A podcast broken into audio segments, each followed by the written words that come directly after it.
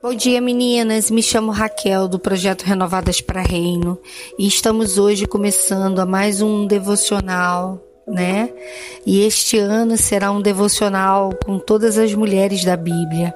Vamos abordar conteúdos bíblicos, traçando texto com texto e buscar abordar todos os pontos é, bons e ruins de todas essas mulheres, no qual podemos nos espelhar, nos entender todos os nossos processos, né?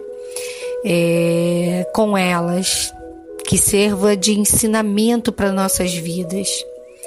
Eu e a irmã Verônica, é, para quem nos acompanha aqui sabe, nós paramos em dezembro para fazer orações, clamando ao Senhor para que Ele toque a nós duas do ponto e da forma que Ele queira que nós mostremos para vocês essas mulheres que são semelhantes a nós, para que possamos abrir nossos olhos, nossas mentes para tudo que o Senhor tem com elas para que possa passar como aprendizado para nossa vida, né? E o que veio à minha mente assim no início dessa introdução foi escrever aqui para vocês um ponto de Jesus, a ressurreição dele no terceiro dia.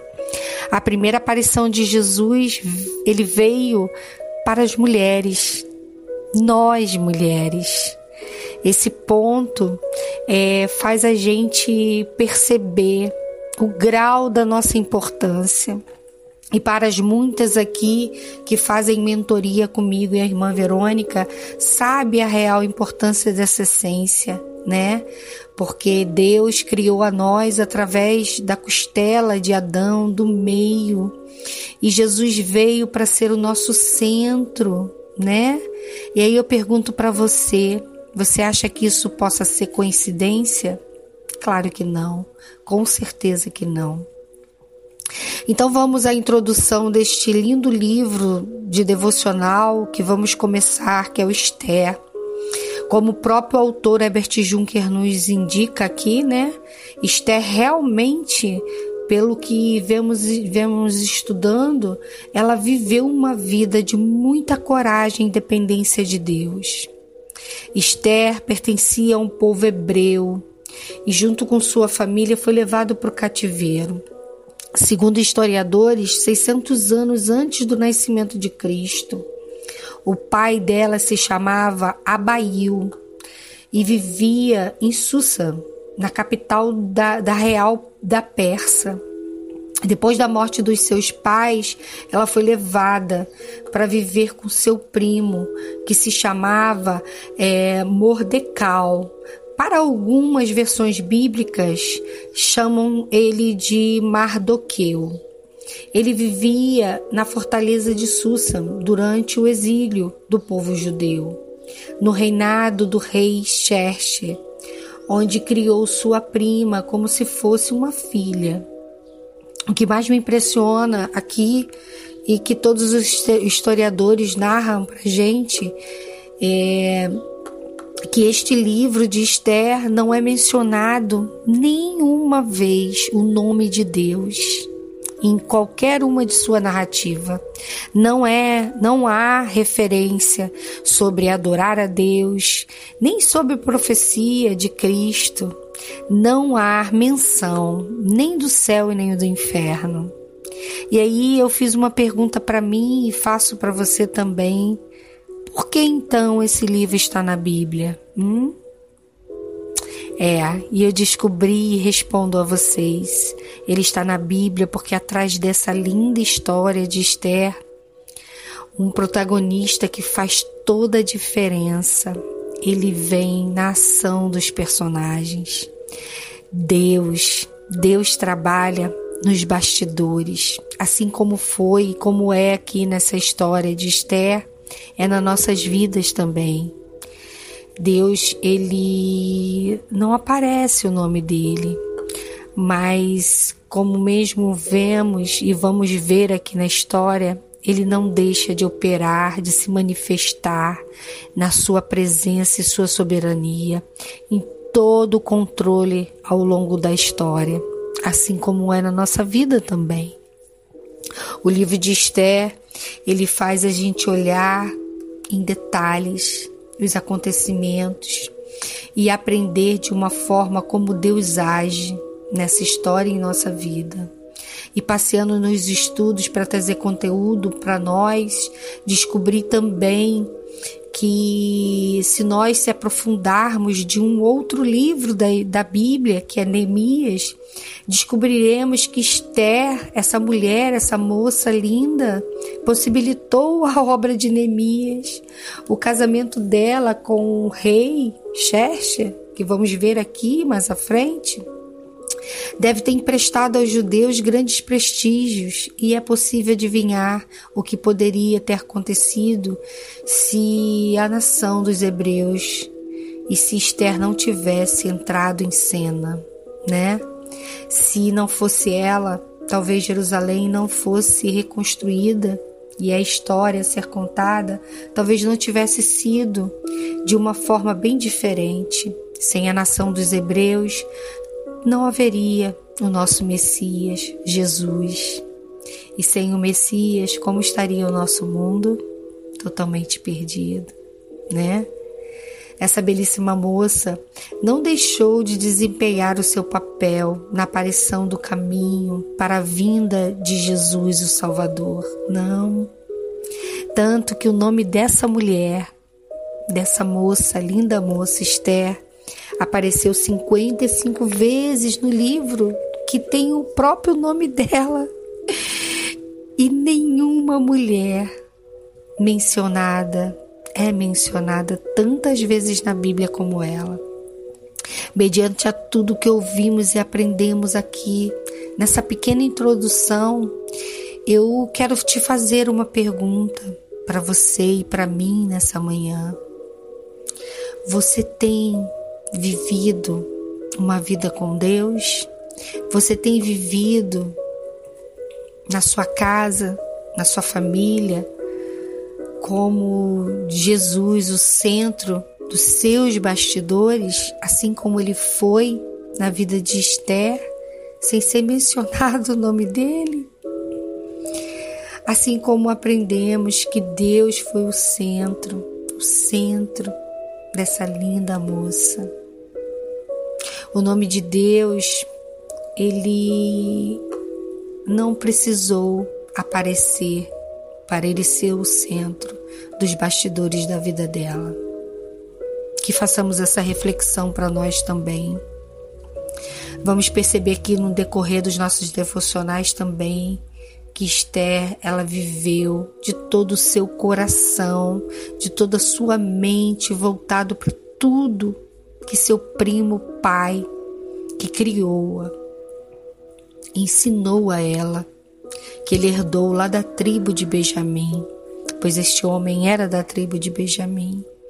E através das escrituras, eu creio que essa mulher Esther, muitas, muitas das vezes, ou aliás, quase sempre, não precisava abrir sua boca, pois o seu próprio olhar, o seu caminhar, o seu posicionamento na sua vida mostrava o transbordo da presença de Deus, sem precisar falar o nome dele. Isso nos mostra que, com o ensinamento da palavra, devemos viver a prática, devemos viver aonde passarmos, deixarmos os ensinamentos, que estar nos nossos bastidores, pois os nossos bastidores principais têm que ser a nossa casa, a nossa família. Essa é a nossa referência, é isso que devemos herdar e passar como herança. Eu deixo para todas vocês uma reflexão que o autor Herbert Juncker indicou aqui no livro de Esther.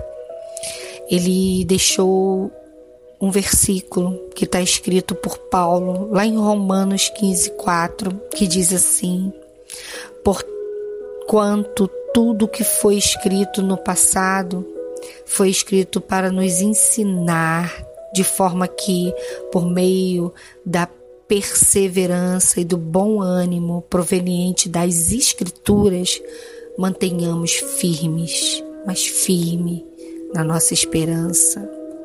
Esperança de mudança, de transformação, de que nossos bastidores realmente sejam a nossa casa, nossa família. E eu nessa manhã eu quero orar por todas nós. Ó Deus, ó Paizinho, ó Pai amado, nos ensine, Senhor, nos ensine através dessas mulheres da Bíblia, Deus. Quando nós olharmos no espelho, possamos, Senhor, achar semelhanças a nós, pois elas também tiveram suas falhas, são carne como nós, mas puderam ter o privilégio de seus nomes estarem escritos nessa palavra viva que ensina e que nos ensina e que vai nos ensinar nesses 12 meses. Senhor, extraia, Pai, faça-nos abrir os olhos, ouvidos e extrair tudo, Senhor, tudo que essas mulheres foram e são até hoje, em que a gente possa ver sim que somos iguais a elas. Por mais que tenhamos, tenhamos por, por estarmos distantes, Senhor, de Ti, faça através delas, Senhor, nós nos aproximarmos, porque somos semelhantes sim. Faça-nos, Senhor, criar forças para ter, Senhor, o posicionamento que elas tiveram. Mesmo sabendo, Senhor, que elas tropeçaram, caíram. Há esperança para nós também, Senhor. Cuide de nós em todo, todos esses devocionais. Que possamos, Senhor, herdar dessa palavra viva esse bastidor e que possamos fortalecer nossa casa, nossa família. Podemos ter sim, Senhor, cargos, posicionamentos lideranças em nosso templo, mas que o nosso bastidores seja fortificados, reais, verdadeiros, que possamos ser cristãs nos nossos bastidores, porque aí sim poderemos levar nossos cargos, nossas lideranças no seu templo da forma real e verdadeira, como está escrito na palavra. Muito obrigado por tudo, Senhor. Em nome de Jesus. Amém.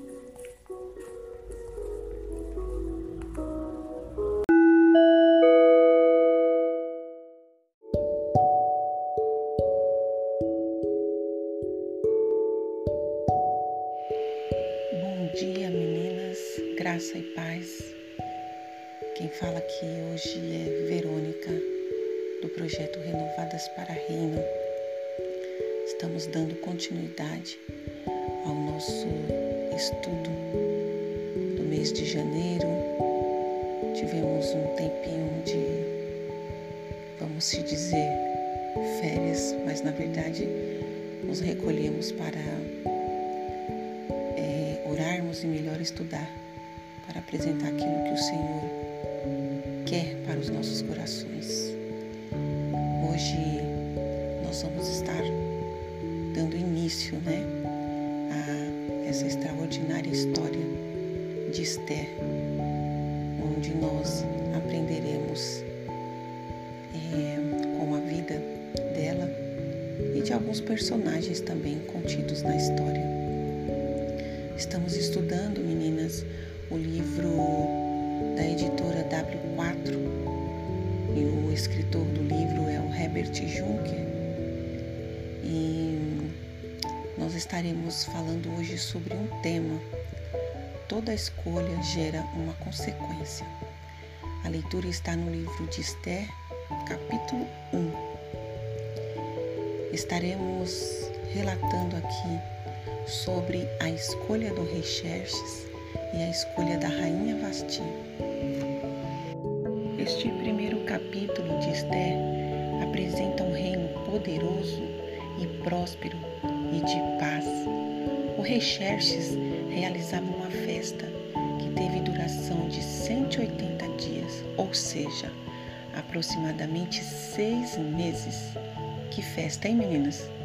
O rei, naquela oportunidade, apresentou a todos os seus convidados a prova de que não havia ameaça para o seu reino, que estavam vivendo um tempo de tranquilidade e prosperidade. Ele, sem nenhuma preocupação, revelou toda a sua glória, riqueza e poder. Uma das primeiras lições para nós neste dia. Tomarmos cuidado ao revelarmos é, coisas às pessoas, né? Muitas das vezes é, nós vimos pessoas preocupadas em mostrar os seus status, né? Sua, suas riquezas e cada vez gera mais avareza na, no coração das pessoas. Enquanto isso, a rainha Vasti também oferecia um banquete às mulheres no palácio. E vamos iniciar as consequências das escolhas e decisões do rei e da rainha.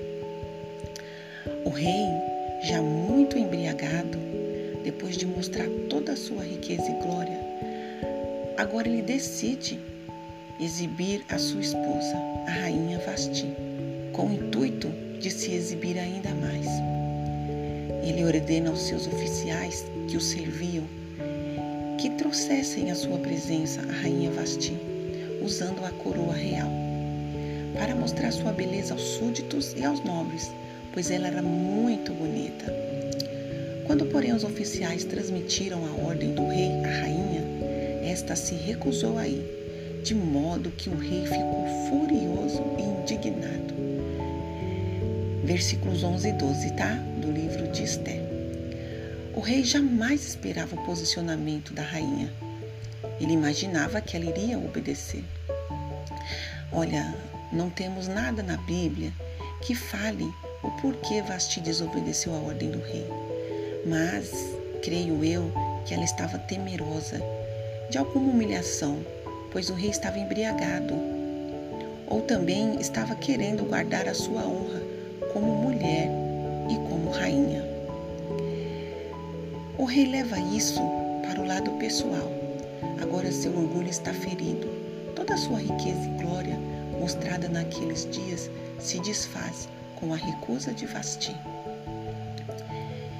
Porque quando o nosso orgulho é ferido, muitas das vezes ferimos quem tanto amamos.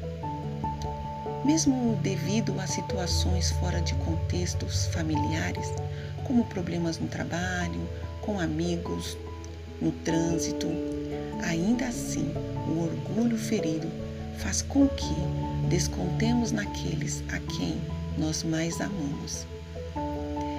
Pode ser no esposo, pode ser no filho, na mãe, no pai e até mesmo em um animalzinho de estimação.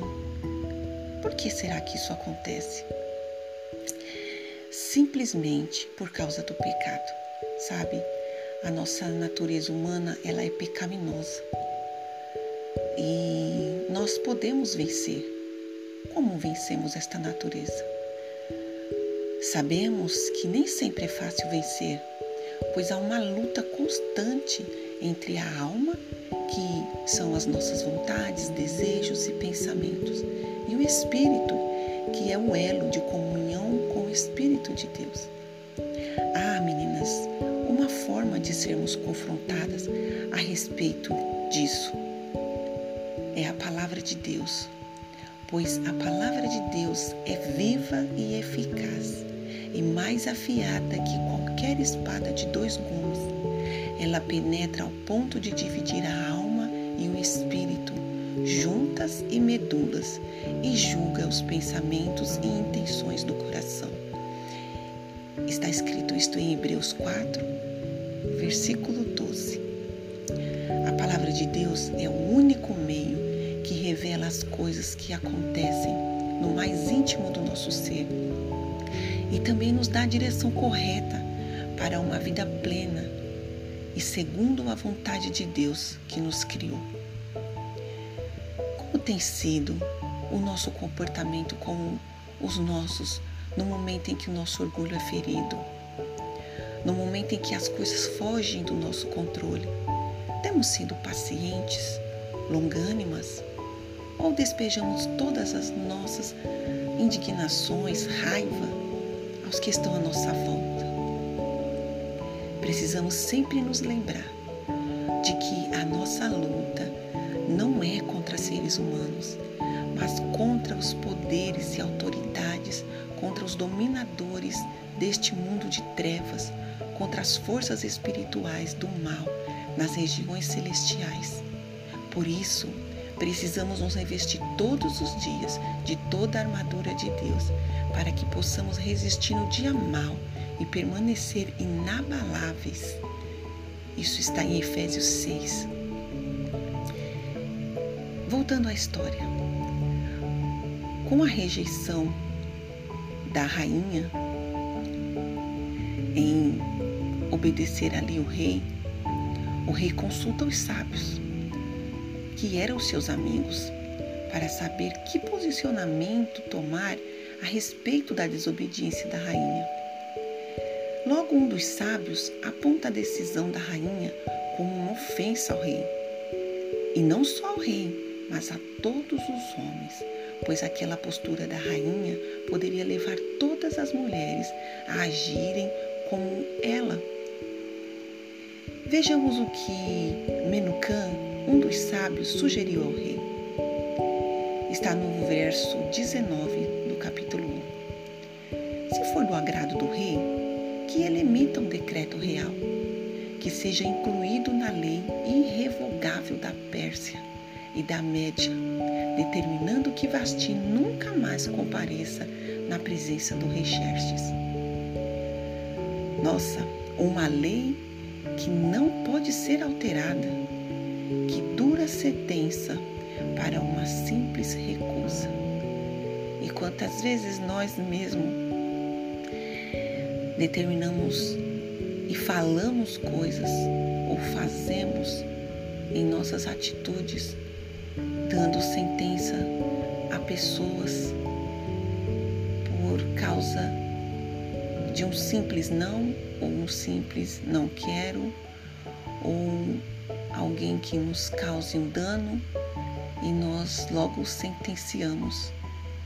Mas isso é muito perigoso, pois o orgulho muitas das vezes nos leva mesmo a tomar atitudes e até mesmo posicionamentos que podem fazer mal às pessoas à nossa volta consequentemente, a nós mesmos.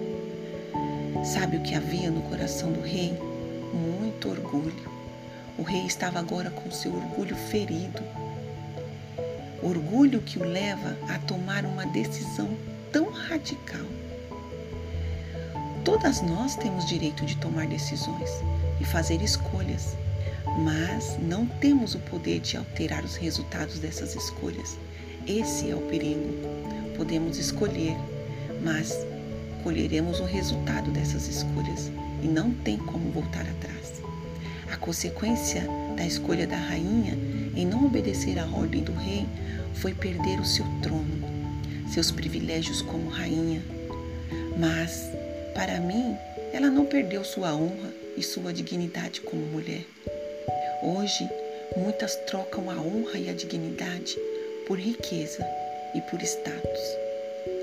A consequência da escolha do rei foi a falta que a rainha Vasti estava fazendo.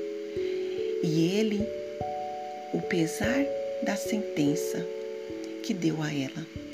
Ele teve o pesar, ficou, logo que passou a embriaguez, ele pensou que sentença ele tinha dado a rainha, a mulher que ele tinha colocado ao lado dela. Isso está em Esther 2, versículo 1. Ele não teve e não se deixou ter o direito de ouvi-la e nem de se despedir dela, pois essa foi a sentença, foi um conselho que um dos sábios, seu amigo, deu a ele, que ela não comparecesse mais à presença dele de forma alguma. Sabemos que tudo isso está ligado aos propósitos de Deus. Mas eu quero ressaltar que não foi Deus quem levou a rainha a desobedecer o rei, e nem o rei a se embriagar a ponto de cometer um ato desses contra a rainha.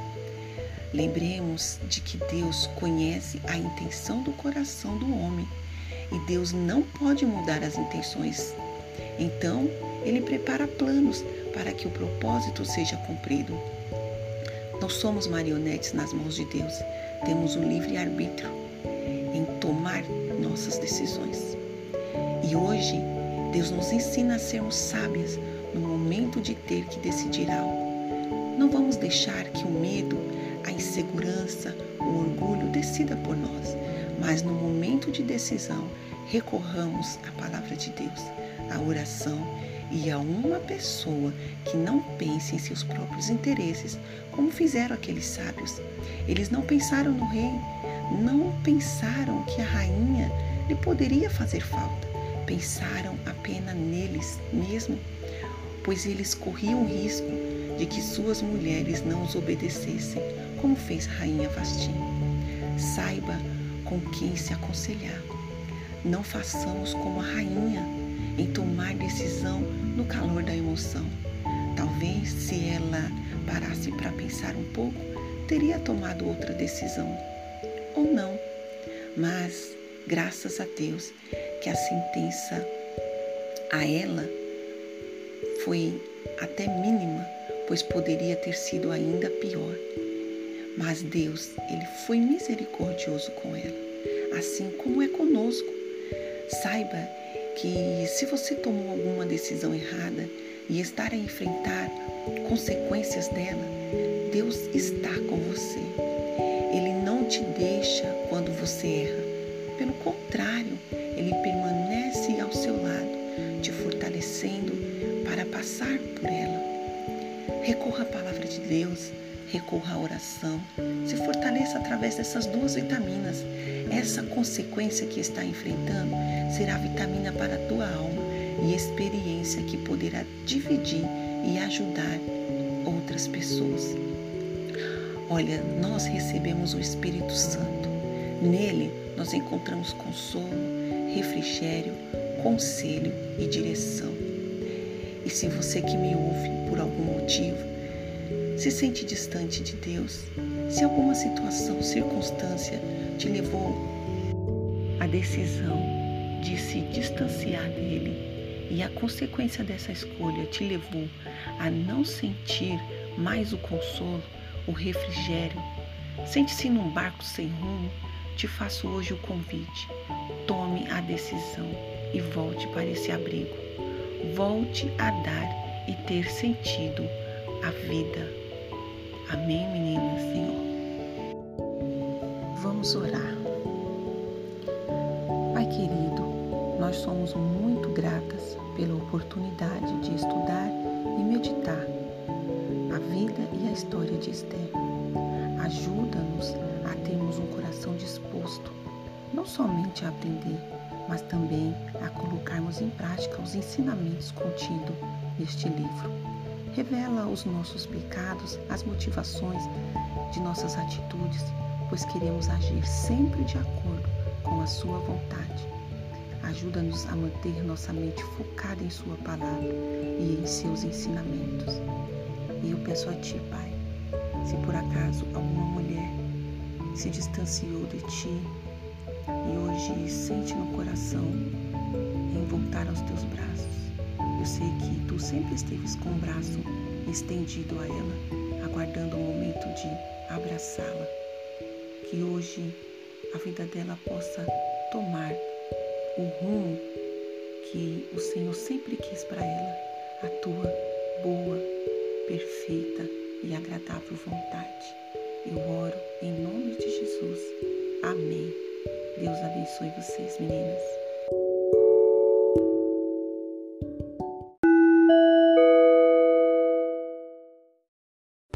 Bom dia, meninas. Sou Raquel aqui do projeto Renovada para Reino do Rio de Janeiro. E vamos ao nosso segundo capítulo, né, do livro de Esther, alinhado com o livro da editora W4, que tem nos ajudado muito a galgar conteúdos para nós, né? Ontem eu fui muito tocada com o devocional da irmã Verônica, dando início à nossa série, nos esclarecendo e nos mostrando com muita clareza como avançar e vencer os nossos orgulhos. E hoje, no segundo dia, eu quero falar sobre escolhas. Como vimos no capítulo anterior, o rei estava bêbado e, no calor da sua emoção, tomou atitudes e criou leis de afastamento da rainha. Mas a realidade é que sua decisão deixou ele, naquele momento, em profunda dor, em profunda solidão. Como está escrito lá no capítulo 2, versículo 1, né? Que diz assim: Algum tempo mais tarde, quando a indagação do rei Assuerro Xerxes havia passado, ele se lembrou de Vasti e de tudo o que havia ocorrido, inclusive do que ele próprio havia decretado a respeito dela e de sua punição. Né? Aqui expressa claramente a profunda solidão dele pelo fato do que ele fez, né? E buscando os estudos profundos do rei Xerxes, é, a sua reputação foi quem mais sofreu com qualquer outro rei da Aquimenídia. Segundo Platão, ele cresceu sob os cuidados das mulheres do harém real, carecendo assim de cuidado do seu pai. Além disso, Heródoto afirma que ele foi colocado no poder por influência da sua mãe. Vemos que a pressão sobre ele naquele momento foi muito grande e que acabou fazendo que ele pudesse fazer escolha eh, das pessoas e não a escolha que ele queria, né? A gente percebe aqui que Xerxes ele tem uma acolhida muito grande com as mulheres e elas decidem as situações na vida dele. E naquele momento, embriagado, em festa com os outros reis, o que prevaleceu ali não foi a escolha dele, e sim a escolha dos demais que estavam ali naquele momento. Assim somos nós, quando ainda não entendemos o que é as escolhas das nossas vidas, que não são direcionadas por nós. Podemos dizer que planos e projetos, e podemos fazer planos e projetos, mas na realidade quem finaliza a nossa escolha é Deus. Muitas das vezes podemos achar que a busca pelo caminho com o Senhor tenha determinado por nós, mas com a maturidade espiritual e com o resgate da nossa essência, descobrimos que não fomos nós que quem procuramos, mas foi Deus quem nos encontrou né? Muitas das vezes a gente acha que nós fomos ao encontro de Deus, mas não, Deus já sabia, ele foi ao nosso encontro. E Mardoqueu, neste capítulo, se torna o personagem mais importante dessa história. Vocês querem saber por quê? Sim, creio que sim, né? Porque foi ele quem criou Esther com a essência fundamental, herdada por sua raiz, de onde ela veio. Vemos isso no capítulo 2 também, versículos 5 e 7, no que diz aqui, que eu quero narrar para vocês. Entre mentes, nessa época, certo judeu da tribo de Benjamim, chamado Mardoqueu, filho de Jair, neto de Shemi, Sinei e bisneto de Isque, Quis, vivia na cidade de Susa. Ele havia sido levado de Jerusalém para o exílio por Nabucodonosor, o rei da Babilônia. Entre todos os foram presos e conduziu ao cativeiro juntamente com Jecomias, Joaquim, o rei de Judá. Mardoqueu era pai de criação de sua prima, Radassa, também conhecida como Esther em persa, pois ela não tinha nem pai nem mãe a importância de nós conhecermos a nossa essência e nos posicionarmos é, com a nossa personalidade, isso é tudo para as nossas escolhas. Você pode estar ouvindo o que eu estou te falando agora e lhe perguntando: Ah, mas meu pai, não tive pai, mas não tive mãe que me ajudasse com a minha essência. Não tive nem pai nem mãe, como Esther, mas nunca apareceu um primo como na, é, Mardoqueu para que pudesse me ajudar. Se a escolha que eu faço é Deus quem determina, qual irei passar? Vou deixar então que ele me mostre. Não é bem assim.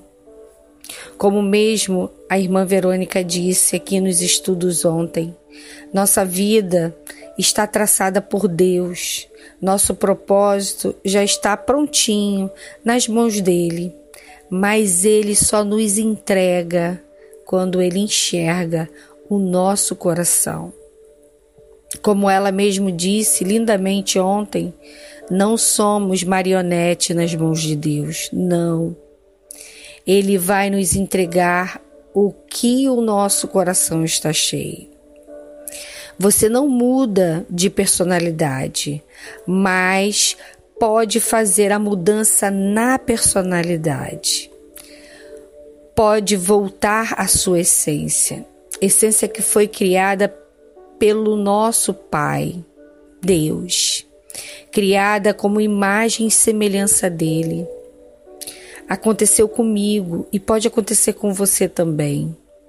Posso te dizer que eu não mudei de personalidade, mas mudei na personalidade. Conheci a minha essência e hoje me posiciono cheia e repleta do Espírito Santo de Deus. Deus preparou a escolha do rei Chester a Esther. Por quê? Porque ele era o homem inquieto e vazio no seu interior. Esther não mudou a sua personalidade, mas fez o rei, na personalidade, voltar à sua essência. Essa é a importância. Fez a vida dele recomeçar. E o autor Herbert Juncker, aqui nesse livro de Esther, trouxe para nós é, um versículo em 2 Coríntios 5,17 que nos diz assim: Portanto, se alguém está cheio em Cristo, é nova criação, e as coisas antigas já se passaram, eis que tudo se fez novo. O nosso novo acontece quando voltamos para a nossa essência, quando queremos olhar para dentro de nós, quando vemos nossas falhas e inquietações e percebemos que é preciso de um Salvador, pois sozinho não conseguiremos mudar. E quando o nosso coração está voltado para Deus, a nossa essência está alicerçada. Assim como a de Esther, Deus nos entrega livramentos para nós e para o próximo, assim como ele fez com o seu primo Mardoqueu.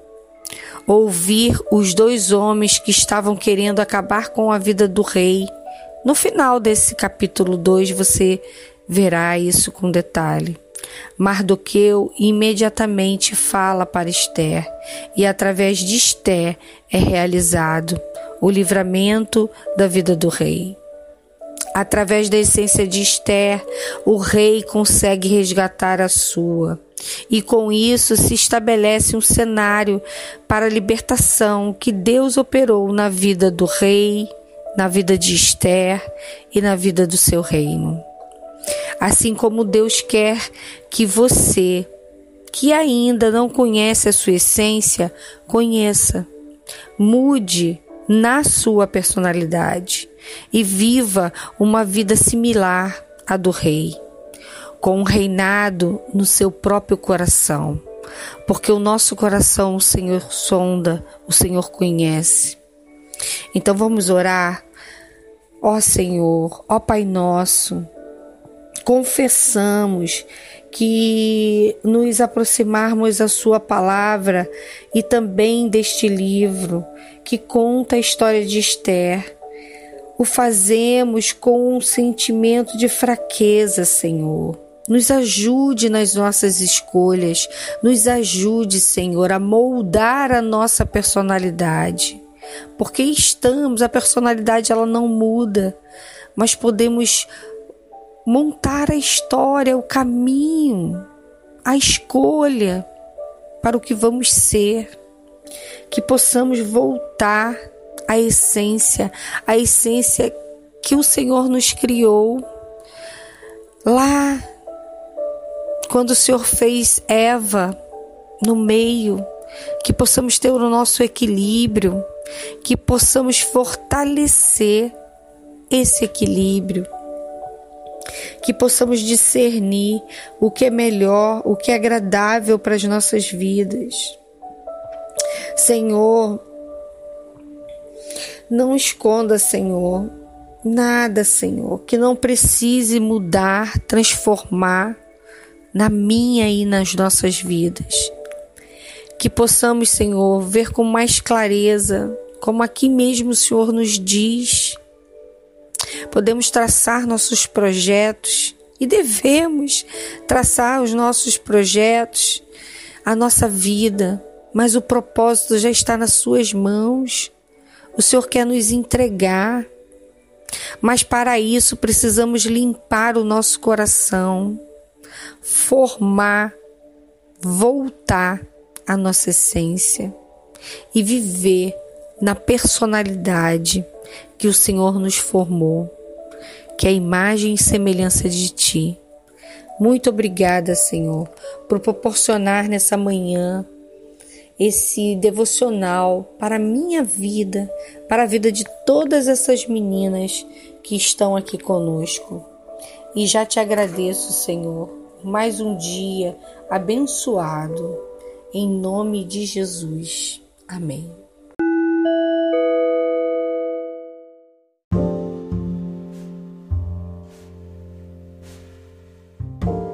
Graça e paz, meninas. Um bom dia a todas vocês.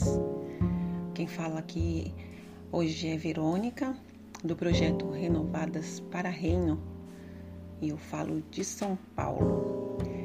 Bom, meninas, dando continuidade ao nosso estudo, onde nós estamos estudando o livro de Esther, e junto né, com o livro de Esther, nós estamos acompanhando aqui um devocional pelo livro da editora W4 e o escritor Herbert Juncker, com um livro chamado Esther, Ousadia e Determinação.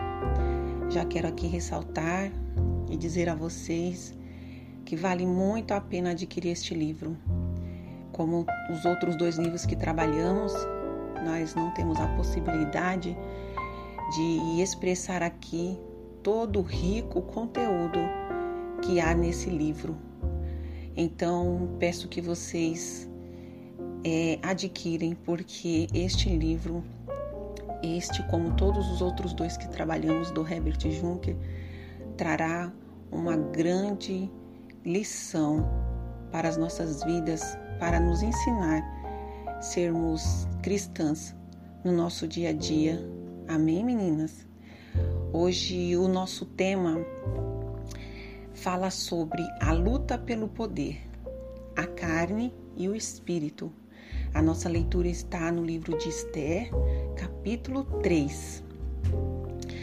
E aqui eu vou ler e ressaltar algumas coisas que o escritor traz em cima desse texto do capítulo 3 do livro de Esther. É, sublinhados, né, algumas coisas, comentários é, meu que o Espírito Santo coloca no meu coração, mas hoje grande parte deste áudio é retirado direto do livro, tá bom? Ontem nós ouvimos que o rei precisou tomar outra decisão, a escolha de uma nova rainha. A vida desse rei, assim como a nossa, é pautada em decisões. Isso é muito verdade. Temos que decidir algo todos os dias, né? E ontem a irmã Raquel expôs a importância em buscar por nossa essência, em buscar por transformação em nossa identidade. E era o que o rei precisava fazer. Ele agora faz a escolha correta. Escolhe entre as moças do harém a judia Esther. E essa escolha traz a ele um novo sentido. E as coisas no palácio mudaram. São novos ares e contornos. Do capítulo 2, que Esther não se destacou apenas entre as moças só porque era bonita fisicamente. Ela tinha um coração alegre. Sua essência em Deus a destacou entre todas as outras moças. A alegria e a paz trazida por Esther, uma mulher sábia e atraente, trouxe consolo e paz para o coração do rei Xerxes. E foi nesse contexto que Mardoqueu, primo de Esther, descobriu uma conspiração contra a vida do rei e assim o livra da morte. Esse relato está no capítulo 2 de Esther, nos versículos 19 a 23. Mais para frente, nos próximos estudos, veremos o benefício a Mardoqueu e a todo o seu povo através desse gesto de Mardoqueu. Nesses próximos capítulos de Esther, eles vão revelar a estratégia do maligno para intimidar e destruir a vida humana e a maneira pela qual Deus operou maravilhas para livrá-las e libertar. Veremos que isso também acontece ao longo de nossa caminhada cristã. Há uma conspiração sendo tramada contra todas nós, todos os dias. O capítulo 3 começa com a revelação de um conflito interno na corte do rei. O rei, ele honra Amã, dando-lhe uma posição mais elevada do que todos os nobres no palácio. Agora, todos os oficiais do palácio real teriam que se curvar diante de Amã e se prostrar diante dele. Essa ordem foi dada pelo rei. Mas Mardoqueu não se curvava e nem tampouco se prostrava diante dele. Os oficiais os interrogavam perguntando por que ele não obedecia a ordem do rei. Mardoqueu não dava atenção a eles e dizia que ele era judeu. Mardoqueu sabia que Amã queria era mesmo ser adorado e não honrado. Logo, os oficiais contaram a Amã e quando ele conferiu que Mardoqueu não se prostrava diante dele, ficou muito irado. A trama em matá-lo foi intensa. Amã arma uma estratégia. E essa ira de Amã era tamanha que ele tramou uma forma de também acabar com todo o povo de Mardoqueu, que eram judeus. Depois, meninas, deem uma lida com atenção nesse capítulo 3 que estamos estudando. Vocês vão ver com detalhes toda essa trama maligna de Amã. Olha, quando nos posicionamos como servas fiéis do Senhor diante deste mundo, quando decidimos a não nos curvar diante as ofertas que ele nos oferece e nos curvar diante de outros deuses, logo o inimigo se opõe e trama contra as nossas vidas. E isso só para nos tirar do caminho, para nos amedrontar. Vimos no nosso estudo passado de novembro sobre Daniel os três jovens que não se prostraram diante a estátua. E o rei os amedronta, aquecendo a fornalha sete vezes mais. Vocês lembram disso, né? Foi no livro de Daniel que nós estudamos é, desse mesmo autor. E para Mardoqueu, sabe o que tinha para ele? Uma forca. Mas nosso Deus livrou aqueles três jovens e também livra, livrou a Mardoqueu e todo o seu povo. E é o mesmo Deus que promete livramento contra toda cilada do inimigo contra as nossas vidas. Amém. Glória a Deus por isso. Enquanto estivermos seguindo os princípios do Senhor, sempre surgirá um Amã disposto a nos intimidar e destruir a nossa vida. Muitas pessoas à nossa volta se curvam a Amã, buscam a status e posição e se levantam como instrumento dele para nos acusar e nos condenar. Amã vive apenas para um propósito, refletido aqui na história de Esther, a sua própria exaltação. A maldade dele era tamanha que ele era chamado de inimigo dos judeus. Amã, que podemos considerar como inimigo das nossas almas, se opõe frontalmente a Mardoqueu, que podemos considerar aqui também na história como ser a figura do Espírito Santo.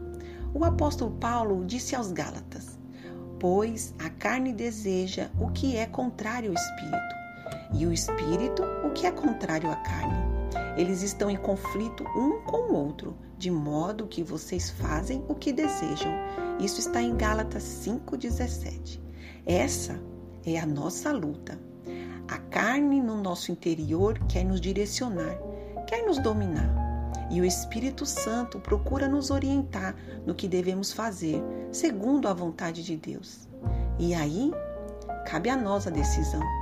Se submetermos à vontade da carne, o espírito perdeu totalmente o combate. O pecado nos domina e nos leva a perder a oportunidade de seguir a vontade de Deus, crescer e amadurecer espiritualmente. Mas se nós nos submetermos à vontade do Espírito, ele ganhou a luta e agradamos a Deus e vamos crescendo e amadurecimento e amadurecendo espiritualmente. Aleluia.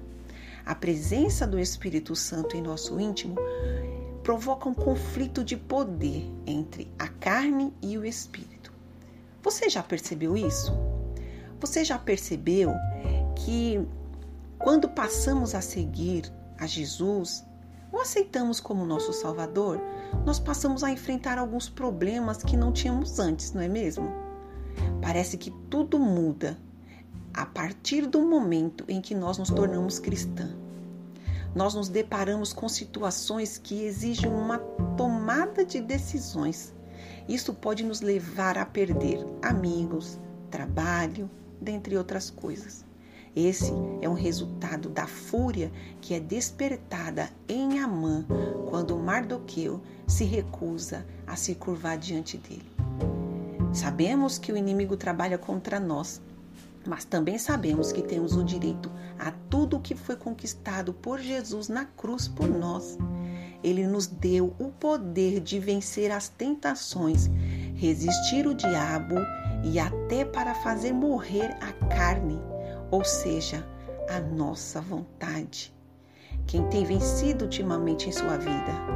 A carne ou o espírito? Em Esther 3, nesse capítulo que estamos lendo, do versículo 6 ao 9, nós vamos ver a estratégia maligna de Amã. Tudo isso para ganhar o total controle do rei, sem que o rei suspeite ele tratou o assunto com muita sutileza. O inimigo, meninas, jamais vai usar uma estratégia que sabe que não funciona com você. Ele vai sondando, rodeando para encontrar algo, algo que possa ser o seu ponto fraco. Ele procura atuar em áreas que você é mais fraca, que você não tem controle. Foi o que Amã fez com Mardoqueu. Ele começa a ameaça pelo povo de Mardoqueu e não pelo próprio Mardoqueu. E é assim comigo e com você. O inimigo começa a tocar em coisas as quais nos ameaçam e nos faz se render a ele. Ele faz os planos e até convence pessoas a fazer parte desse plano. E as pessoas às vezes caem inocentemente, como foi com o rei. Ele disse ao rei que o povo não obedecia às leis do rei e que aquele povo era uma grande ameaça ao rei. E aconselhou o rei a matar o povo e ainda oferece uma quantia em tesouro ao rei para a execução do trabalho. Amã fala de dois pontos importantes aqui, relatado nesse texto: ameaça e riqueza. O que o inimigo tem sussurrado em seus ouvidos? Ele tem sugerido que ser verdadeira não leva você a lugar algum? Ele já disse que beber um pouco de bebida alcoólica com os amigos não prejudica o seu testemunho cristão? Afinal de contas, a bebida na Bíblia não diz que é pecado. Ele já falou que você pode fazer o que quiser de sua vida? Ele já sussurrou no seu ouvido que ofertar e dizimar na casa de Deus é dar dinheiro ao pastor? Ele tem sugerido que as verdades e os princípios bíblicos são do passado e não cabem praticá-los hoje em dia? Ele já sussurrou que é melhor você defender o seu dinheiro e o que você conquistou e investiu do que a verdade e os valores ensinados por Jesus em doar e abençoar? O que mais a mãe tem dito a você? Parece correto tudo o que ele tem dito? Olha, toda a tentação para que se cumpra o propósito necessita da sua decisão, do seu consentimento. Você tem a palavra final. A responsabilidade pelo que acontecerá em sua vida depende exclusivamente da sua aprovação. Mesmo que você seja uma boa pessoa, o mal pode alcançá-la se você não vigiar e permitir a entrada dele em seu coração. O rei caiu na falsa amizade e na falsa verdade de Amã e aprovou que Amã matasse o povo de Mardoqueu. Mas o que decidimos em nosso coração afeta todos ao nosso redor, mais cedo ou mais tarde, de alguma forma afetará aqueles a quem nós nos relacionamos. Escute o que o versículo 15 nos diz. O rei e Amã assentaram-se para beber, mas a cidade de Suzã estava em confusão. O rei achou que estava tudo certo. Estava confiante que a decisão tinha sido a correta, mas na verdade ele estava iludido. E é o que acontece quando cedemos às falsas verdades do inimigo, quando damos ouvido à carne e não ao espírito. Toda a nossa volta torna-se confuso e desesperador. Por isso, resista ao diabo e ele fugirá de vós. Busque a verdade na palavra de Deus e ela será a direção para suas escolhas. Que eu e você possamos permitir que o Espírito vença e não a carne. Que Deus abençoe o dia de vocês e vamos fazer uma oração. Paizinho querido, nesta manhã nós estamos aqui encerrando mais um período de estudo onde nós aprendemos, Pai, que nós temos uma grande luta entre a carne e o espírito. E que muitas das vezes, Pai, nós temos nos sujeitado para que a carne ganhe. Nós te pedimos perdão por isso e te pedimos que nos fortaleça, nos ajude, nos direcione. Abra os nossos olhos espirituais e os nossos ouvidos para que possamos compreender quem é que está ao nosso lado e quem é aquele que fala coisas que não condiz com a tua palavra. Pai, que nós possamos a partir desse momento sermos sábias nas nossas escolhas, nas nossas decisões, para que as pessoas que estão à nossa volta não venham sofrer por elas. Eu peço a Ti, Pai, se tiver alguma mulher sem direção, dá a direção a ela. Se ela estiver confusa em tomar alguma decisão em algo à vida dela, eu peço que neste dia o Senhor sussurre aos ouvidos dela, o teu Espírito Santo fale a ela e conduza ela ao melhor caminho, à melhor decisão. Nós sabemos que os planos são nossos, mas a resposta é tua. Aqui nós aprendemos que nós devemos viver a tua vontade e continuamos aprendendo, Pai, que precisamos saber tomar a decisão e fazer a escolha certa para que não venhamos sofrer consequências e fazer com que os nossos sofram junto com aquele. Mas nós sabemos que nós temos um Deus que sempre prepara o escape, sempre provê uma forma de nos livrar quando nós somos inocentemente, Pai, levadas a um erro, assim como foi é, com Mardoqueu e assim como foi com o rei. Senhor, opera a tua vontade, a tua boa, perfeita, agradável vontade. Esta é minha oração, que o Senhor possa abençoar o nosso dia, em nome do teu filho amado Jesus Cristo. Amém. Deus abençoe, meninas.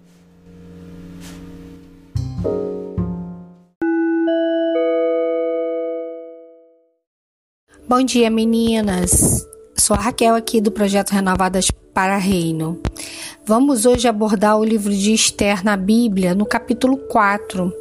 Mas quero ressaltar que, tanto para mim como para a irmã Verônica, tem sido desafiador os estudos dos devocionais deste ano. Em minhas orações, o Senhor já havia me tocado e me mostrado que falaríamos das mulheres da Bíblia sim, mas que seria de uma forma nunca narrada ou nunca escrita. E antes de fazer esse áudio, o Senhor me fez lembrar e voltar o que eu falei com vocês novamente sobre a importância de nós mulheres a nossa essência, que cada dia mais o sistema do mundo induz para que nós percamos, né? Para que nós não tenhamos essa essência. Deus nos formou do meio quando nos trouxe da costela de Adão. E o meio é o equilíbrio. E no meio é o lugar onde Cristo deve habitar em nossas vidas. Não esqueça disso, meninas, porque eu também não esqueço. E a primeira aparição de Cristo ressuscitado para as mulheres. Os detalhes bíblicos não são coincidências. Tudo tem um porquê e um aprendizado para as nossas vidas.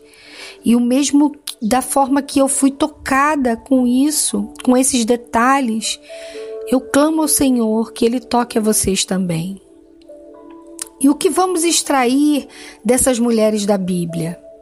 Nós vamos extrair isso, esses detalhes que muitas das vezes passam despercebidos, até por nós mesmos, mulheres, quando estamos lendo a Bíblia e estudando a Bíblia. Eu e a irmã Verônica agradecemos a Deus por nos proporcionar, além do livro de Esther, alguns outros livros que recebemos, como este da editora W4, do autor Herbert Junk. Este livro tem nos despertado em detalhes do livro de Esther, que tem impactado a minha vida e a vida da irmã Verônica. E eu convido a você, quando puder, adquire o seu. Como aprendemos né, no primeiro dia, na introdução da série, Esther teve um papel muito importante para que anos depois Neemias restaurasse a cidade de Jerusalém. Né? A gente falou isso no primeiro dia. Para que tudo que Deus determinou se cumprisse. E até a vinda do nosso Messias Jesus Cristo. E hoje vamos perceber que o livro de Esther mesmo não sendo mencionado uma vez sequer o nome de Deus, simboliza através dela o nosso Cristo, que passa a reinar em nós. Quando não entendemos e não vivemos Cristo em nós, agimos por nós mesmos, prejudicamos o nosso eu e até o que estão ao nosso redor. Não é verdade, meninas? Talvez uma de vocês estejam passando por isso, como eu também já passei. Esther simboliza aqui como Cristo e nos ensina que ganhamos um novo significado para o nosso desejo e vida. O autor, ele, o Herbert Jung, faz um comparativo dos personagens nesse capítulo do livro dele com o livro de Esther, a ousadia e determinação que me impactou muito nessa manhã. Esther como simbolismo de Cristo para ele na visão do livro dele, para que possamos buscar cada dia mais o caráter dele. Mardoqueu, seu primo e pai, né, que a gente sabe que criou ela, como Espírito Santo, que intercede por nós e nos torna o nosso guia e orientador e o Espírito Santo que nos, que nos religa a Deus, trazendo a comunhão com o Eterno. E agora hoje aqui neste capítulo, ou já falando, né, do capítulo 3, narrado pela irmã Verônica ontem, entra em cena é, Ramã, com os desejos da carne, inimigo das nossas almas, inimigo do povo de Deus, como ela falou lindamente ontem. E eu quero deixar um trecho do livro para que vocês reflitam comigo. E o autor que ele diz assim: os judeus travam uma batalha contra Mardoqueu, o Espírito Santo. Ambos buscam dirigir e governar a nossa vida. É nessa luta pelo poder da trava em nosso interior que se revela a fraqueza da vida cristã. Existem momentos que deliberadamente optamos por desobedecer a Deus e Sua palavra. Sabemos o que é correto, mas queremos fazer o errado. O prazer da alegria espontânea, momentânea e a satisfação é, nos atrai. Depois de ouvir isso, o que estou falando para vocês, menina, Olhe para o livro de Esther com mais detalhes dos personagens e veja como Deus se revela e se revelará sempre para nós em detalhes, assim como ele fez comigo nessa manhã. Volte novamente, leia Esther com essa visão. Neste capítulo 4 do livro de Esther na Bíblia, Deus reage às atitudes e à ingenuidade espiritual do ser humano que se revela como libertador. Ele mostra salvação, escape para as escolhas erradas e, e malucas do nosso íntimo. E olhando a história de Esther como um personagem sendo entendido, como o autor Herbert Juncker nos mostra, e Mardoqueu, seu primo, como Espírito Santo, que encheu Esther com todo o ensinamento da palavra de Deus, quando determinou a criá-la. Lhe deu todo o alicerce que pudesse caminhar forte, com o caráter de Cristo em toda a trajetória pelo palácio. E situações em nossas vidas chegam a nos entristecer sim, Assim como lendo neste capítulo, vemos que Mardoqueu ficou entristecido pela cidade e deixando sua prima e filha muito preocupada. Como está escrito no versículo 5 do capítulo aqui 4, que eu quero narrar juntas aqui com vocês, os versículos 5 e 6 que nos diz assim: Então Esther convidou a Ratã, Ratá, um dos oficiais do rei, destacado para servi-la, e deu-lhe ordens expressa para descobrir o que estava trans, transformando Mardoqueu e o porquê ele estava tão entristecido, angustiado. Ratá foi falar com Mardoqueu e o encontrou na praça da cidade, em frente à porta do palácio do rei. A tristeza, meninas, é um estado emocional nosso, do ser humano. Não tem nada a ver com o nosso fortalecimento espiritual. Você pode sim viver na sua caminhada e ter momentos, dias em que você está triste. Todos nós passamos por momentos em que a vida nos permite ficarmos tristes. Jesus, que era Deus, se entristeceu quando soube que o seu melhor amigo, Lázaro, havia falecido.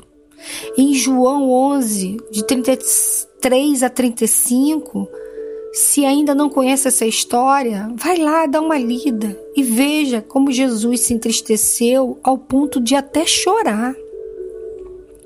E um outro detalhe que eu percebo no versículo 6 é que Deus sempre coloca pessoas no nosso caminho para nos ajudar a sair desse estado de tristeza. Eu vejo também outro ensino. Esta é a importância de estarmos alicerçados na leitura e no estudo da Bíblia. Quando estamos com nossas mentes voltadas para o aprendizado que ela, a Bíblia, nos proporciona, não perdemos a oportunidade e nem as pessoas que Deus coloca no nosso caminho. Pense nisso. Aqui no versículo 6 entra outro personagem importante para essa história da vida de Esther com seu povo. O servo Ratá ou Rataque, né? Acho que o nome é esse. Não sei se eu estou falando da forma errada, mas ele era chefe dos eunucos, nomeado pelo rei para atender às necessidades da rainha. Sabe qual o significado do nome dele? Verdade. Olha que lindo, meninas. E é isso que a palavra de Deus nos revela. A verdade que liberta. Esther tinha as palavras, os ensinamentos herdados de seu primo pai Mardoqueu. E eu te convido hoje a viver cada dia mais com sede da palavra de Deus. A única verdade que pode ajudar a você e a mim em nossas dificuldades.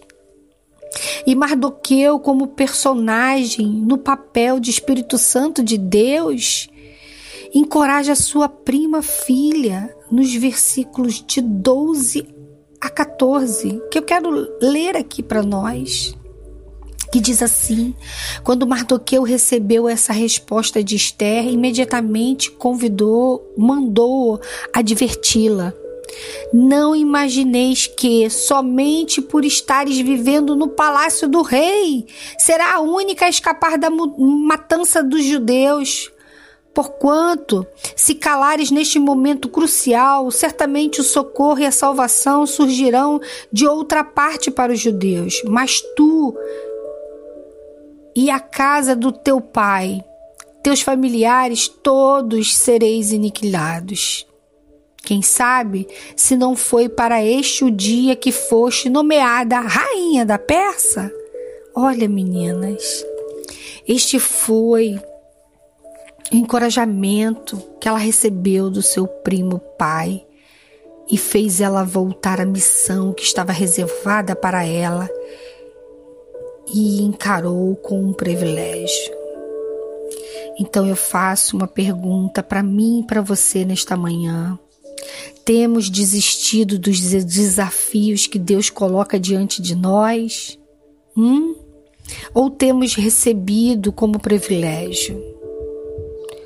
como uma missão que nos é dada para nós que Deus tem intimidade. Pense sobre essas perguntas. Eu quero deixar outro trecho do livro para nós refletirmos. O autor Herbert que fala lindamente. Veja, a chegada de Esther ao reino traz mudanças, conversões e regenerações, da mesma forma que Jesus Cristo faz em nosso coração quando o aceitamos. E o que Deus tinha na mente quando nos salvou? Hum? Será que apenas para levarmos ao céu? Creio que não. Além da salvação, o que é o maior presente que recebemos de Deus é a presença de Cristo em nós, dentro de nós, através do Espírito Santo, que faz com que o ambiente onde moramos, trabalhamos ou transitamos manifeste, manifeste esse caráter de Jesus. A conversão é apenas um começo da mudança da nossa vida, é apenas o processo e o encorajamento de Mardoqueu que dá Esther para ela. E ele é muito importante. Veja o versículo 16 que diz assim: Vai, ajunta todos os judeus e se acharem na capital de Susa, e jejuai por mim, e não comais e nem bebeis por três dias, nem de noite nem de dia eu e minhas servas também jejuaremos. Depois irei ter com o rei, ainda que seja um gesto considerado rebelde e contra a lei. Se aparecer por isso, se perecer por isso, eu perecerei. Lindo, né? E esse versículo nos traz duas lições. Uma que devemos realizar três pilares fundamentais das nossas vidas. Uma é a palavra de Deus, que eu já falei aqui, né? Que nos traz verdade, nos cura, nos liberta. A outra é orar. Se possível, escolha um horário para ter de intimidade com o Pai. Dobre o seu joelho, converse com Ele. E o terceiro é jejuar Esté aqui e pede para que todo o povo judeu faça o mesmo, para que eles possam estar em unidade, visando clamar e buscar a intervenção de Deus para aquela situação. E o segundo ponto que temos de lição é o que disse Mardoqueu, é o que disse Esther, perdão comam e bebam durante três dias e três noites. Isto ainda ressalta. Depois disso, irei ao rei, e ainda que seja contra a lei, se estiver que morrer, morrerei. Esté que assumiu o risco da morte e agiu pela fé de Deus. As palavras de Esther e de Mardoqueu também são duras e diretas. Ela acreditou, teve fé que Deus enviaria socorro para o povo, para ela, para o povo judeu. Assim devemos fazer em nossas vidas, não temer, ter realmente a fé. Essa semana eu deixei um stories de um estudo que eu fiz com um professor do meu curso e eu quero dizer essa frase para vocês também. Essa frase saiu desse professor meu e que me marcou muito. E hoje, hoje no estudo de Esther, eu entendi por que, que essa frase me marcou. E ela diz assim: fé não é esperar Deus colocar o chão. Fé é andar sem chão e confiar que Ele vai colocar. Este é o verdadeiro ensinamento que Esther nos deixa neste capítulo. Quando não tem medo nem mesmo da morte.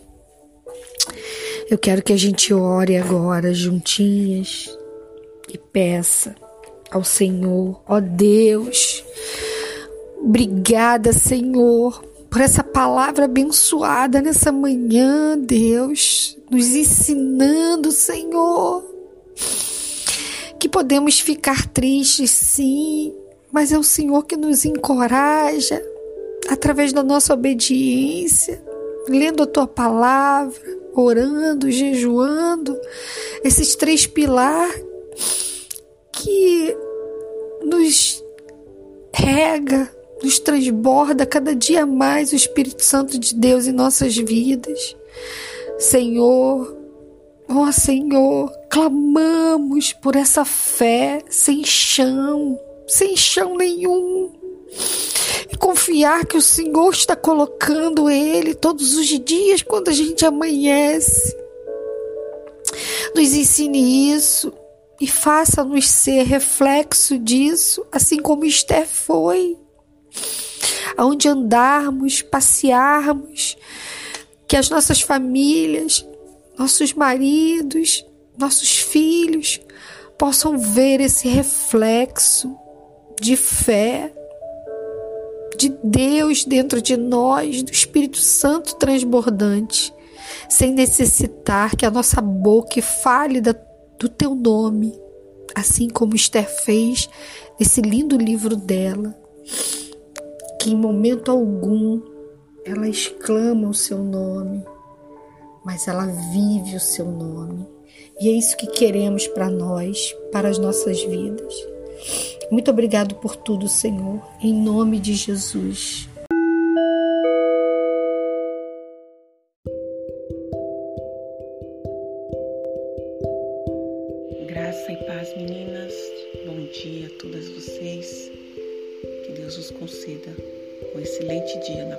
dEle. Quem fala com vocês aqui é Verônica, do projeto Renovadas para Reino. E durante essa semana nós estaremos dando continuidade ao nosso tema ousadia e determinação. Encerramos ontem é, sobre a história de Esther, onde ela se colocou em posição com muita ousadia e com muita determinação em favor do seu povo.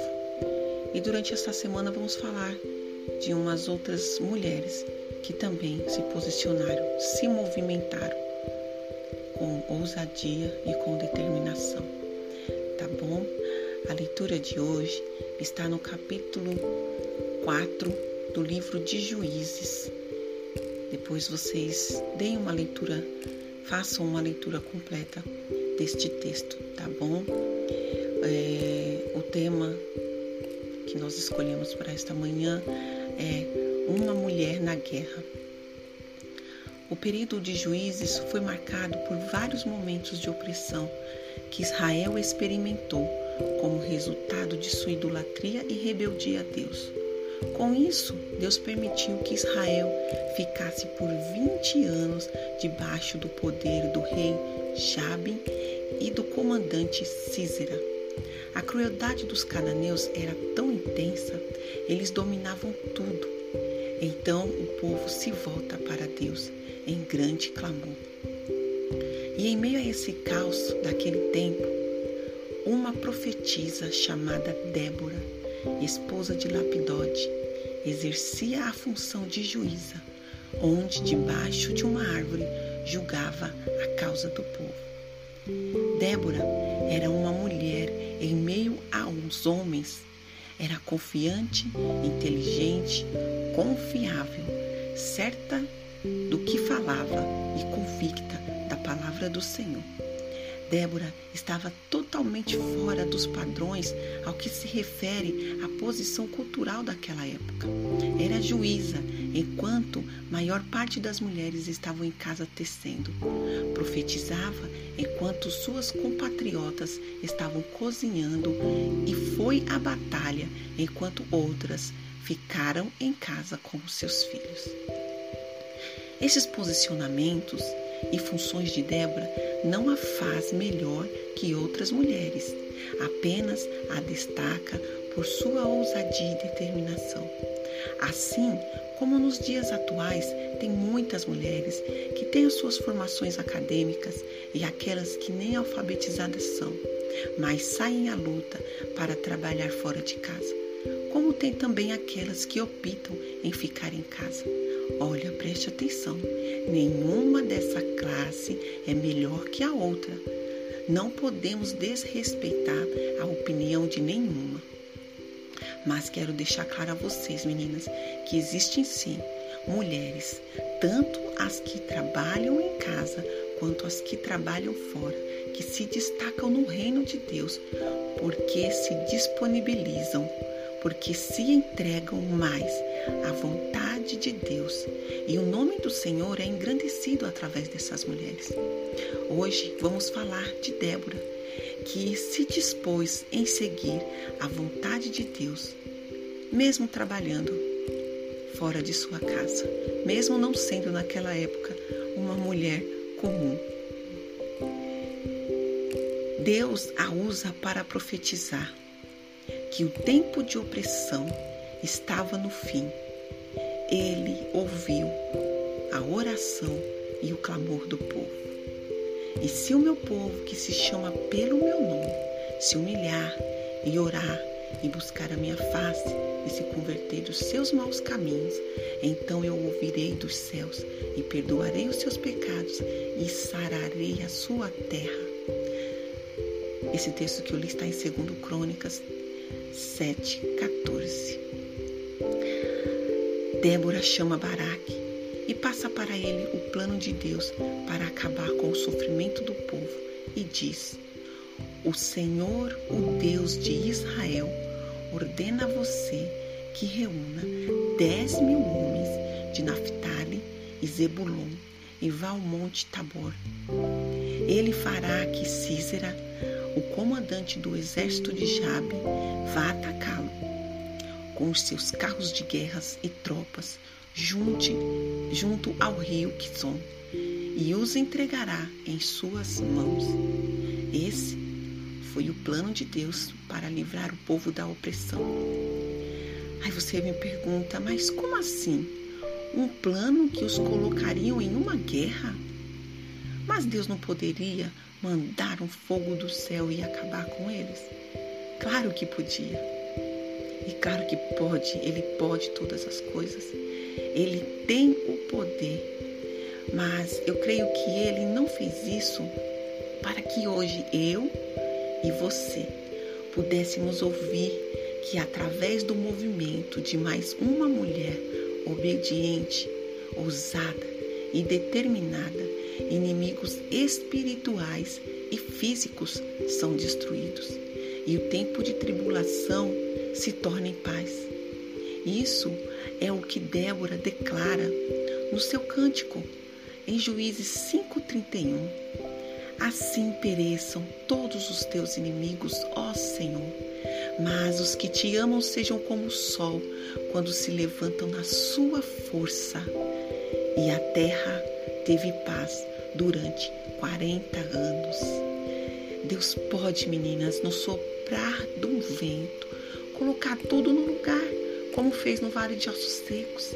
Mas Ele tem diferentes formas de trabalhar em nós e através de nós. Ele quer usar a minha e a sua vida como canal nas circunstâncias difíceis que estamos enfrentando, até mesmo na situação tão difícil que estamos vivendo mundialmente. Mas por quê? Por que, que Deus quer me usar? Sabe por quê? Para que assim como estamos sendo encorajada por essas mulheres do passado, nós também possamos deixar uma história para encorajarmos as futura, a futura geração, para sermos lembradas como mulheres ousadas e determinadas da nossa geração. Baraque, ao ouvir o recado, diz a Débora: Se for comigo, eu irei, mas se não for, não irei. Quantas vezes nós confiamos a solução dos nossos problemas, das nossas dificuldades, primeiramente a um amigo, a um médico, e só quando acabam os recursos recorremos a Deus e o colocamos como segundo plano. Sabe, essa fala de Baraque me fez lembrar de uma passagem em Êxodo 33, no capítulo 33, no versículo 15 onde Moisés disse: Se não fores conosco, não, não nos faça sair deste lugar. Deus havia prometido a presença dele a Moisés, mas Moisés disse: Quero que vá comigo. Nesse contexto, existe uma diferença quanto à presença. A diferença é que nem sempre onde tem presença há relacionamento. A presença de Deus sempre está conosco. Foi Ele mesmo quem nos disse, que nos fez essa promessa que estaria conosco até a consumação do século. Mas nem sempre nos relacionamos com Ele. Ele está sempre disposto a nós, mas nós não nos colocamos em disposição a Ele. A presença do nosso esposo, dos nossos filhos, é notável em nossa casa. Nós os vemos, mas muitas vezes não nos relacionamos com eles. Essa é a diferença. Nem sempre presença é sinal de relacionamento. Podemos sentir a presença de Deus e podemos sentir a presença dos nossos em casa, mas se não nos relacionarmos com eles, não teremos intimidade, não os conheceremos como deveríamos. Só a presença de Deus para Moisés não bastava, pois ele não queria apenas sentir Deus, ele queria tocá-lo, precisava continuar subindo ao monte da oração para se relacionar com Deus. Hoje faço uma pergunta: como está o seu relacionamento com Deus? Como está o seu relacionamento com seus filhos? Respondam para vocês mesmos. Olha, eu não sei se Baraque não acreditou em Débora, ou em Deus, ou nele mesmo, ou ele via Débora como uma mulher cheia de Deus que a presença dela traria mais segurança a ele. Não sei o que ele pensou.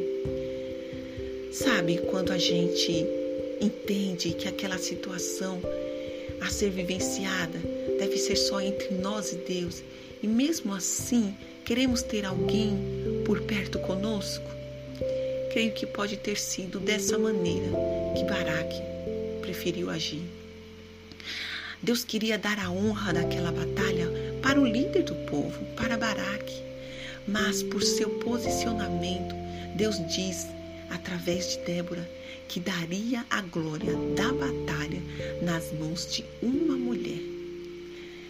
Débora agora, com ousadia e determinação, e muita fé e confiança em Deus, atendeu o pedido de Baraque e foi à guerra com ele. Não era lugar de uma mulher ela não tinha preparo físico para lutar, não tinha armas e nem sei se ela sabia manusear uma espada. O que a Bíblia diz é que ela foi. Ela se dispôs, ela se pôs literalmente em uma guerra. Ela vai revestida das armaduras de Deus, enquanto Baraque e os dez mil homens lutavam com suas armas físicas.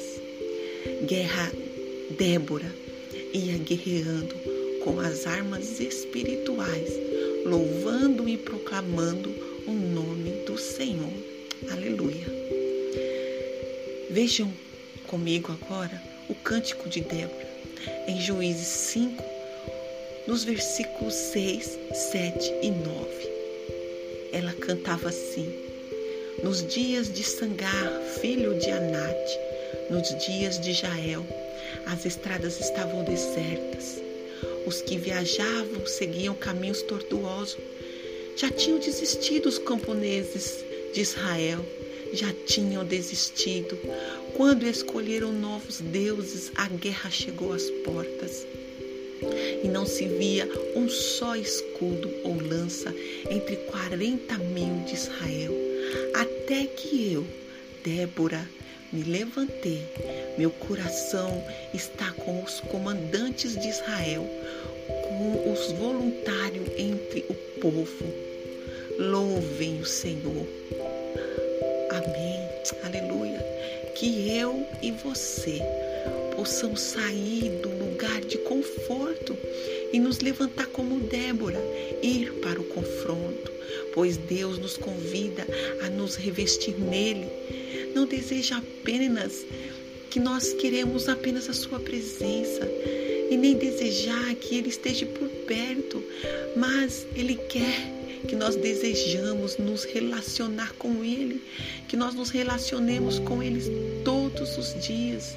E então partimos para a guerra, não com as armas carnais, mas com as espirituais. Mas essa história, ela não termina aqui não. Não foi nas mãos de Débora que Deus entregou o inimigo. Foi nas mãos de outra mulher ousada e determinada. E amanhã, meninas, veremos quem é esta mulher. Amém? Agora eu quero fazer uma oração nesta manhã por nós. Pai querido, eu me ponho na tua presença, agradecendo a ti por este dia. Eu louvo a ti, Senhor, por nos fazer, Senhor, é, vivenciar, Senhor, não não naquele tempo, mas hoje, dentro da história, nós podemos entrar na história e vivenciar, Senhor, estas mulheres, sentir, Senhor, a, a ousadia, a determinação que essas mulheres têm tido, Esther, e hoje nós estamos falando de Débora, Senhor. Uma mulher, Senhor, que para sua época, Senhor, o que ela fez era totalmente fora dos padrões. Pai, muitas das vezes nós queremos nos colocar no padrão do mundo, Senhor, para poder agirmos, Pai, mas nós temos que estar no teu padrão. Ensina a mim, ensina essa mulher que me ouve, Senhor Jesus querido, a fazer somente a tua vontade, Senhor. O mais interessante, o mais importante é que nós estejamos dentro do padrão da tua vontade, dentro do padrão da verdade que é a tua palavra, Senhor. Eu peço a ti, Senhor, nesta manhã, Senhor Jesus querido, que tanto aquelas mulheres que estão dentro dos seus lares, que se dispõem a cuidar da sua casa com tanto amor, com tanto zelo, aquelas, Senhor, que não, não precisam sair de casa para trabalhar ou por opção, Senhor, preferem ficar em casa cuidando dos seus filhos, tanto aquelas também, Senhor, que por opção ou por necessidade, Senhor, elas também saem dos seus lares, Senhor, para trabalhar fora. Existem mulheres, Senhor, que trabalham fora apenas para o teu reino, Senhor, como Débora, Senhor. Tem mulheres, Senhor, que trabalham fora, Senhor, com o ministério, Senhor, para a tua obra, Senhor, como missionárias, como líderes de departamento, como mensageiras, pregadoras da tua palavra, Senhor. Assim também como tem aquelas que saem, Senhor, de casa para trabalhar e são usadas por ti, Senhor, dentro do seu local de trabalho, Pai. Assim como tem também aquelas dentro de casa que são usadas dentro da tua dentro de casa para aconselhar alguém que que liga, alguém que manda uma mensagem ou para, Senhor Jesus querido, cuidar, Senhor, de mulheres que as visitam, Senhor. Não importa, Senhor, o local e o posicionamento, Deus, que essas mulheres estão, Senhor. Eu sei, Senhor, que existem muitas que se dispõem, Senhor, a entrar na guerra, Senhor, com oração, com jejum, com louvor, com clamor, Senhor. Mas, Senhor, se existe alguma, Senhor, que está temerosa, Senhor, de entrar na guerra, Senhor, vive a sua vida, Senhor, apenas para o seu próprio deleite. Eu peço a Ti que o Senhor toque esta mulher, Senhor. Eu sei que dentro dela há o desejo de fazer, Senhor, o melhor, a fazer algo para Ti. Por isso eu te peço, Senhor, que o Senhor possa ajudar, Senhor, possa fortalecer, Deus, esta mulher, Senhor, que ela possa com ousadia, com determinação, confiança e fé, Senhor, ela possa avançar, ela possa ir à guerra, Senhor, Jesus querido, pela nação, em oração, Senhor, em clamor, ela possa ir à guerra, Senhor, pelos seus filhos, pelo seu esposo, pelos seus familiares, Senhor, e pelos seus próximos, por todos os que estão ao redor necessitando, Senhor, de uma ajuda, Senhor.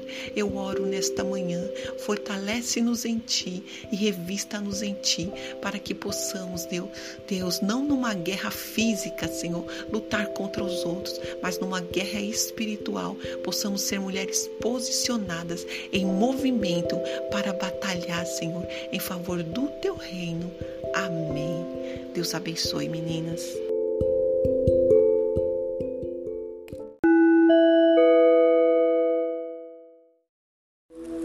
Bom dia, meninas. Vamos a mais uma semana de devocionais, né? Sou Raquel aqui do Rio de Janeiro, do projeto Renovadas para Reino. Vamos abordar hoje o livro de Esther na Bíblia, capítulo 5. Paralelo com ele, é, eu tenho agregado, crescido nosso estudo com o livro de Esté, Ousadia e Determinação, do, da editora W4. E te aconselho, quando puder, fazer esse investimento para você mesmo. Combinado? Neste capítulo de Esther, vamos entender toda a intenção de Ramã.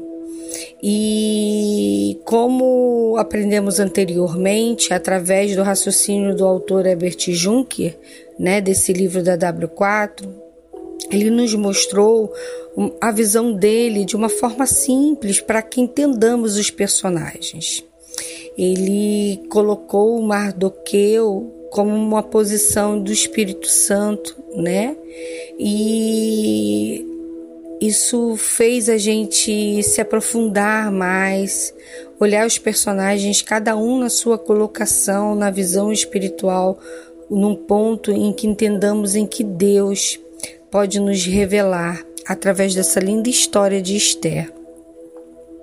E Mardoqueu, sendo representado como o Espírito Santo, é, pela visão dos personagens do autor, Mardoqueu ele consegue enxergar toda a trama diabólica de Ramã e logo a contou para Esther.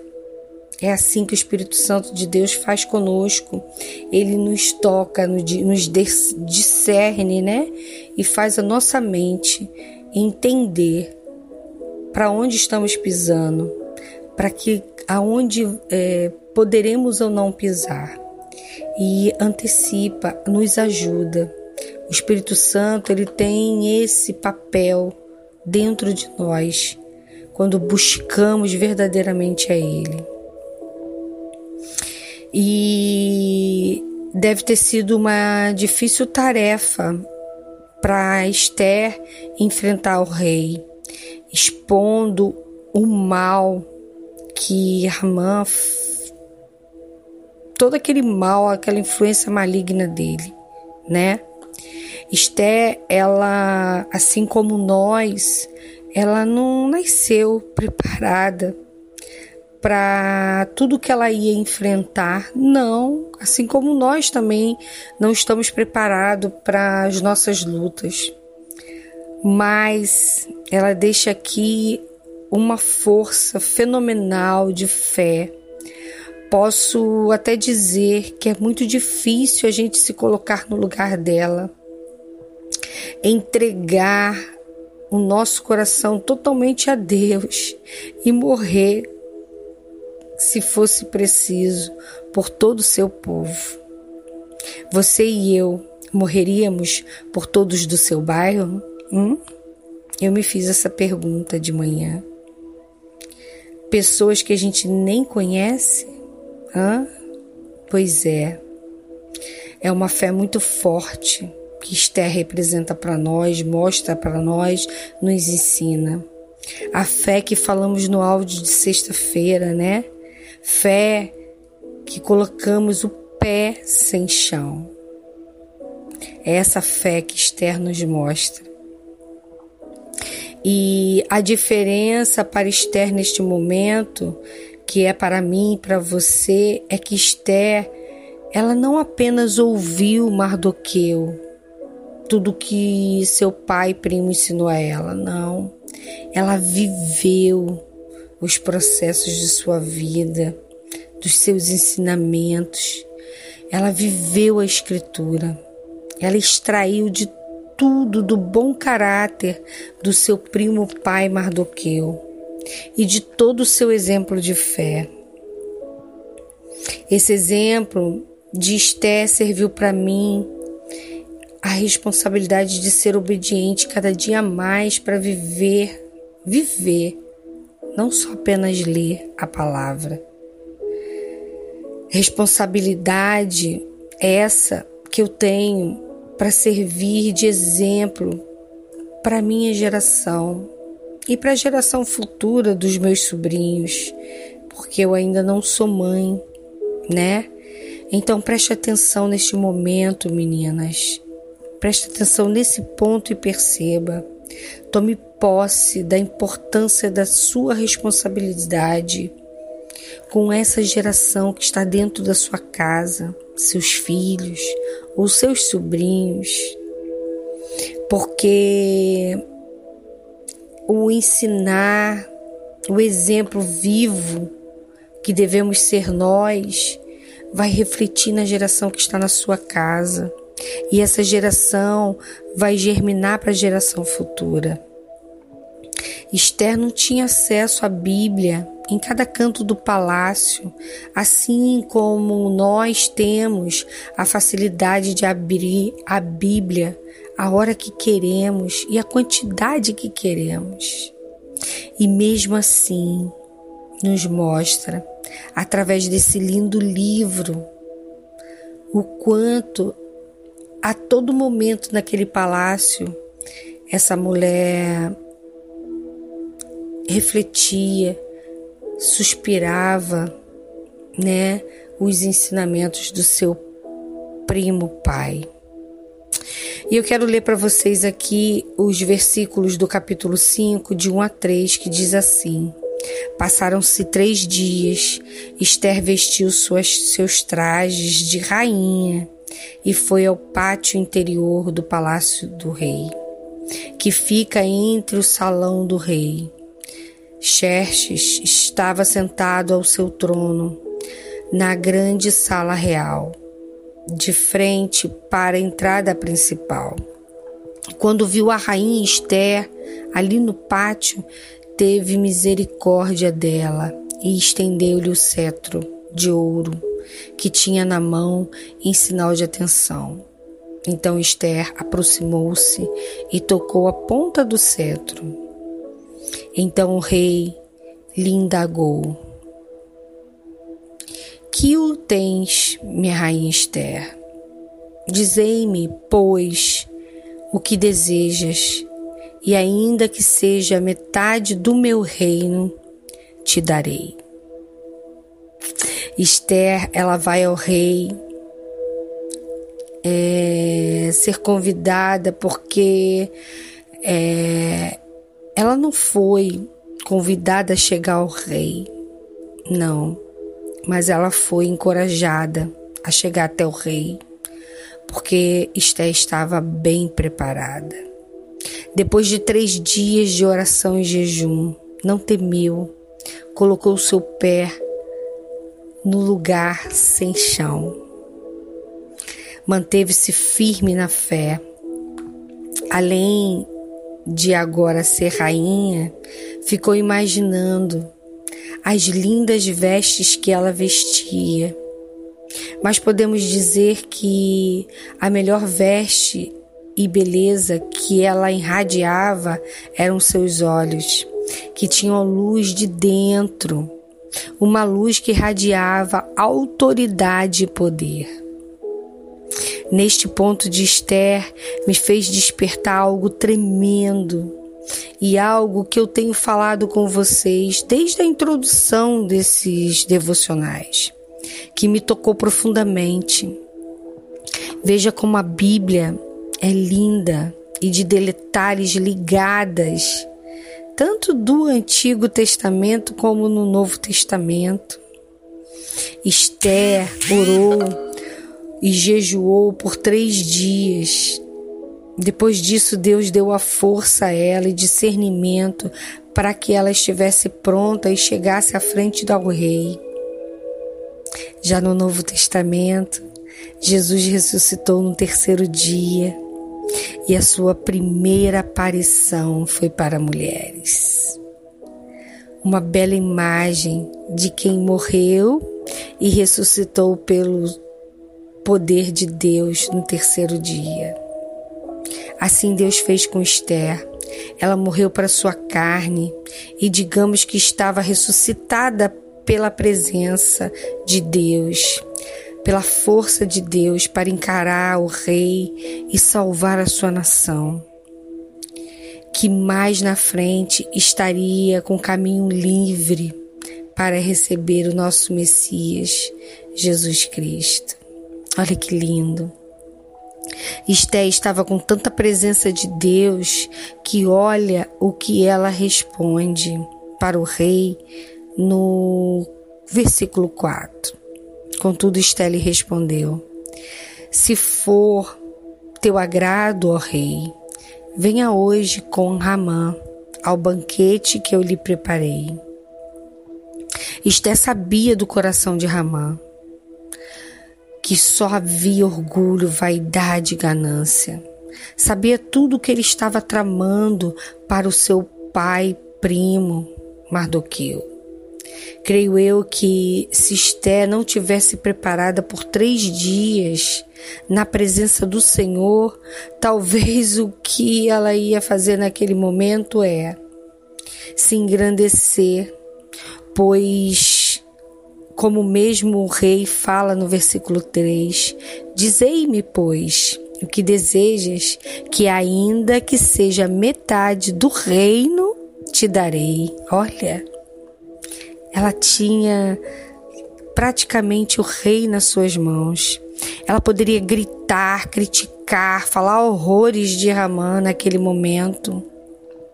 Mas Esther nos mostra o quanto é importante estarmos ligados a Deus através dessas três ligações que é a palavra de Deus, lendo e colocando em prática, orando e jejuando. Agindo desta forma, Deus nos leva a outro nível de relacionamento com Ele. E o que o nos ensina aqui nesse momento? Ela nos ensina que nossas decisões não podem ser baseadas nas nossas emoções. Não iremos nos frustrar com muita facilidade. Devemos aprender a viver no equilíbrio da razão e perceber o momento certo de falar e de agir. Agir com base na fé em Deus, que significa crescimento e maturidade, que é o nível onde Deus nos quer levar.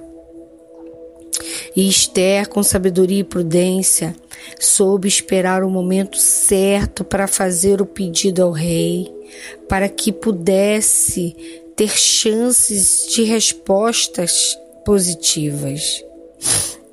A resposta de Deus não envolve apenas um pedido, mas um apelo de bênção muito maior. E o seu propósito que Deus lhe entrega homeopaticamente à medida que você e eu vamos crescendo e amadurecendo na fé. Lembre-se disso, meninas. As nossas emoções já estão dentro de nós. Muitas das vezes herdamos das culturas de nossas casas, pais, famílias, emoções que podem atrapalhar nós mesmos a chegarmos ao nosso alvo, que é o nosso propósito. Precisamos constantemente pedir ao Espírito Santo que abra os nossos olhos e que revele as reais motivações de nossas ações e emoções, que nos tire e que nos distancie de tudo que afasta o nosso crescimento e maturidade. O que Ramã mostra aqui neste capítulo 5 é tudo o contrário de Esther. Ele nos mostra orgulho, vaidade, soberba. E se você reconhece depois desse estudo que ainda tem Ramã dentro de você, isso é um bom sinal. Porque quando começamos a reconhecer as nossas falhas, estamos começando a ser tratada e com isso, o nosso processo para que cheguemos a desejar os ensinamentos que Esther nos mostrou aqui hoje. É fácil? Não. Claro que não é. Mas Esther foi uma mulher como eu e você e ela conseguiu. Ela colocou em prática os três pilares que eu falei aqui em cima: a palavra de Deus viva, a oração e o jejum. Posso dizer que, pela minha vida, que Esther sofreu muito mais do que eu e conseguiu. Por que, que eu não posso conseguir? Hum? E você? Reflita sua vida perante a vida de Esther, que estamos aprendendo aqui. Será que a gente não está fazendo muito mimimi, dizendo que não pode? Hum? Quando Deus ouve que o nosso coração quer mudança, Ele cola com a gente. E com Deus do nosso lado, tudo fica mais leve, muito mais leve, mesmo que ainda seja difícil, mas muito mais leve. Pense nisso, tá? Então eu quero orar agora, nessa manhã, por mim e por você. Ó Senhor Jesus, ó Deus, ó meu Paizinho.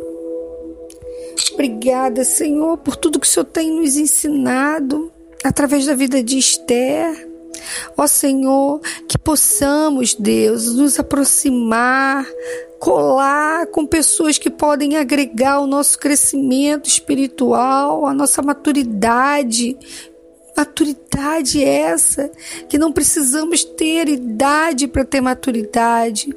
Podemos herdar com 15, 17, 18 anos, mas muitas das vezes chegamos a 40, 50 anos sem a maturidade que o Senhor quer. Que possamos voltar à nossa essência, que podemos aqui, Senhor, olhar esses dois lados, Esther e Ramã e querer cada dia mais herdar esse exemplo de Esther e querer tirar de nós a vaidade, o ego que Ramã representa aqui, Senhor. Que a gente possa olhar as falhas dele, mas avaliar a gente e clamar para que possamos reextrair isso de nós o Senhor nos ouve, o Senhor conhece nosso coração e sabe o quanto nós precisamos ser tratada.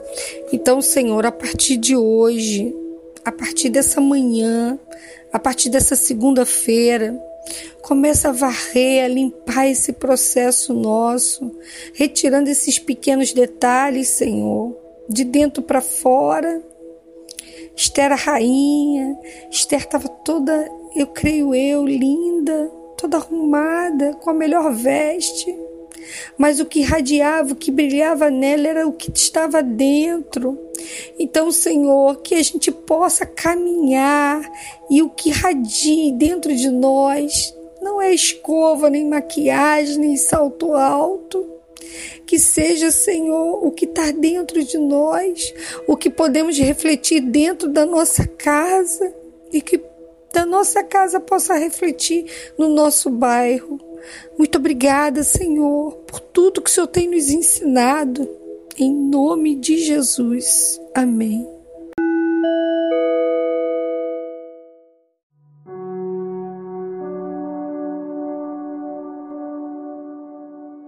Graça e paz, meninas. Um lindo e abençoado dia para cada uma de vocês. Quem fala aqui é Verônica, de São Paulo, projeto Renovadas para Reino. E hoje nós estamos entrando para o nosso sexto dia de estudo, onde nós estamos estudando o livro da Bíblia Esther, juntamente com o livro da W4 também pelo título Esther. E o autor, aliás, o escritor é o Herbert Juncker. Hoje nós vamos estudar, meninas, o capítulo 6 do livro de Esther. Depois vocês façam a leitura, porque nesse livro que nós estamos estudando, não foi separado por versículos, e sim estudando o capítulo inteiro. Por isso é um pouco difícil de lermos aqui para você o capítulo todo, né, do livro ao qual nós estamos estudando. Alguns versículos serão citados, mas se você puder, faça a leitura é, do capítulo 6, tá bom? Hoje o nosso tema é o preço do orgulho. Esta fascinante alegoria do livro de Esther reflete a nossa vida. Em cada capítulo enxergamos melhor a nós mesmas. Em cada uma de nós pode haver um Amã sugerindo um caminho contrário aos propósitos de Deus, mas também pode haver uma Esther, um espírito regenerado que está sob influência do Espírito Santo na figura de Mardoqueu. Ontem, meninas, nós ouvimos através da irmã Raquel que Esté se preparou para entrar na presença do rei com jejum e oração, pois ela sabia que a luta dela não era carnal. A luta seria espiritual. Vale a pena ressaltar mais uma vez aqui que a nossa luta não é contra as pessoas, mas com quem está por trás delas, o inimigo, que quer a todo custo nos devorar e a arma espiritual que Esté utilizou para aquela guerra foi a oração e o jejum, pois nós temos muitas armas espirituais, como o louvor, a adoração, a obediência, a palavra do Senhor, o nosso bom testemunho, muitas armas espirituais. Para cada guerra, uma arma. Por exemplo, Paulo e Silas, quando foram encarcerados, a arma que eles usaram foi a oração e o louvor.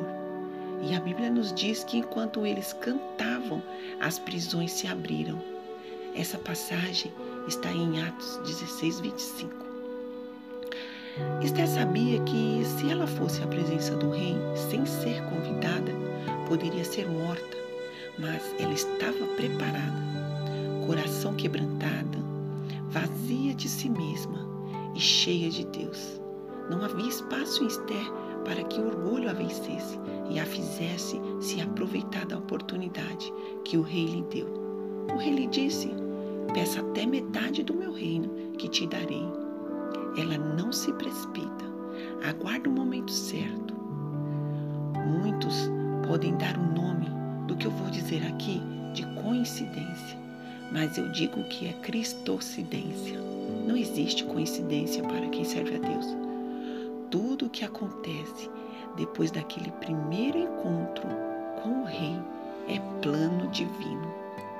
Após a rainha Esther convidar o rei para um banquete, o rei fica com insônia. Creio que curioso para saber o que Esther tinha a lhe pedir. Quero ler com vocês aqui no capítulo 6 de Esther os versículos de 1 a 3. Naquela noite, o rei não conseguiu dormir, pois por isso ordenou que trouxessem o livro das crônicas de seu reinado e que o lessem para ele. E foi lido o registro de que Mardoqueu tinha denunciado Bictã e Teres, dois dos oficiais do rei que guardavam a entrada do palácio. Eles haviam conspirado para assassinar o rei Xerxes que honra e reconhecimento Mardoqueu recebeu por isso? Perguntou o rei. Seus oficiais responderam: Nada lhe foi feito. Olha, cinco anos se passaram e Mardoqueu não tinha recebido nenhuma recompensa por salvar a vida do rei. Mas Deus sabe exatamente a hora certa de honrar a Mardoqueu Assim como sabe, meninas, a hora certa de nos honrar e nos abençoar. Talvez você tenha feito algo a alguém e o muito que essa pessoa lhe fez foi virar as costas. Talvez nem um muito obrigada você ouviu. Já aconteceu comigo e sempre vai acontecer. Algumas pessoas não têm o coração grato, mas a melhor honra é aquela que recebemos por meio de Deus. No caso de Mardoqueu, foi propósito do Senhor em o rei não ter honrado no mesmo dia. E talvez em sua vida possa estar acontecendo o mesmo. Deus tem o dia e a hora exata para te honrar. Nós somos incapazes de saber o que vai acontecer a nós daqui a um minuto, um segundo. Só Deus sabe o nosso amanhã. Ele é onisciente, tem o conhecimento de tudo. Ele permitiu que tudo que Mardoqueu fez pelo rei ficasse apenas registrado no livro e que por algum descuido não houve recompensa a Mardoqueu. Na verdade, isso era a mão do Senhor que agiria através daquela ação em favor de seu povo. O rei pergunta o que teria sido feito em favor de Mardoqueu por ele ter salvo sua vida. E eles responderam: nada lhe foi feito. Essa lembrança de algo tão terrível que foi a descoberta de uma traição, aqueles a quem o rei confiava, que tramaram sua morte, mas sua vida foi salva por Mardoqueu. Relembrar esse fato fez um grande bem para o coração do rei. A sensação de ser traído por amigos dói na hora, dói na alma. É um sentimento que parece não ter fim. Já a gratidão por alguém que arriscou a vida por você é inexplicável, não é mesmo? O escritor Herbert Juncker nos traz à memória uma situação vivida por Jesus. Judas Iscariotes, um dos doze discípulos que andavam com Jesus, comia com Jesus, o traiu por algumas moedas. A Bíblia registra a dor da traição, as horas terríveis pendurado na cruz. Será que esses registros da morte e ressurreição de Cristo ainda nos impactam? Gera em nós gratidão a Ele? Lembremos que todo esse sofrimento foi para nos salvar, foi por muito nos amar. No capítulo 5, no estudo anterior, vimos que Amã foi instruído a fazer uma forca para Mardoqueu.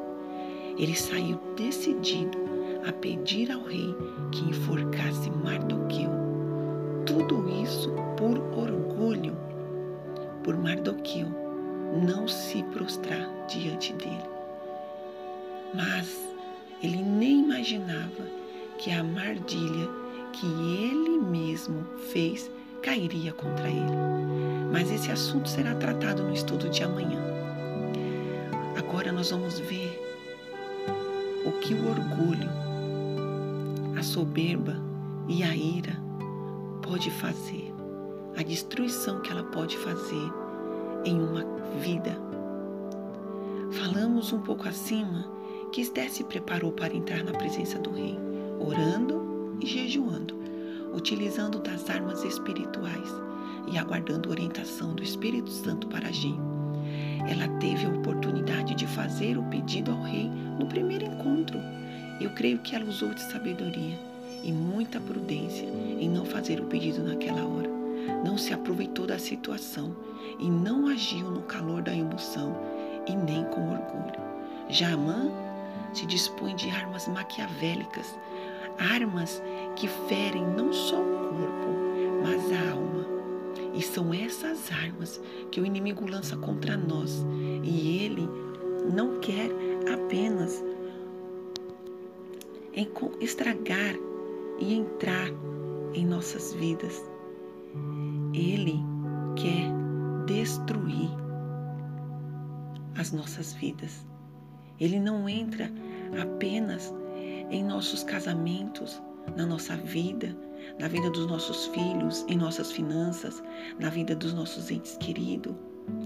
A maior intenção dele é ferir a nossa alma, é bagunçar com o nosso emocional, é nos desestabilizar e fazer com que todo o propósito de Deus pare. Pois se nós não estivermos alinhadas em Deus, esses propósitos não se cumprem. Deus nos atrai a esses propósitos, mas é nós que temos que caminhar até lá, claro, com a ajuda de Deus. Deus preparou para Esther um momento. O rei estendeu o cetro como sinal de que ela poderia entrar em sua presença. Esther não pediu para o rei ir a ela, ela foi ao rei. Ela foi em direção do propósito que estava em seu coração, o propósito de salvar seu povo. Não teve medo, apenas seguiu o propósito. Então, a intenção de Satanás é te paralisar, é te ferir, para você e eu, para que nós não cheguemos ao propósito. Após o rei saber que não tinha feito nada por Mardoqueu, disse: Quem está no pátio? Ora, Amã havia acabado de entrar no pátio externo do palácio para pedir ao rei o enforcamento de Mardoqueu, na forca que ele mesmo havia preparado.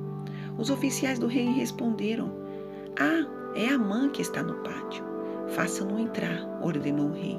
Entrando Amã, o rei lhe perguntou: O que se deve fazer ao homem que o rei tem prazer em honrar? E Amã pensou consigo: Ah, quem o rei teria prazer de honrar, senão a mim mesmo? Por isso respondeu ao rei: Ao homem que o rei tem prazer de honrar, ordena que traga um manto do próprio rei e um cavalo que o rei montou, e que leve o brasão do rei na cabeça. Em seguida, seja sejam o manto e o cavalo confiado a alguns dos príncipes mais nobres do rei, e ponha eles o manto sobre o homem que o rei deseja honrar, e o conduzam sobre o cavalo pelas ruas da cidade, proclamando diante dele isto é que o, isto é o que se faz ao homem que o rei tem prazer de honrar. Ó rei, ordenou então Amã, vá depressa apanhar o manto e o cavalo e faça ao judeu Mardoqueu o que você sugeriu. Ele está sentado junto à porta do palácio real.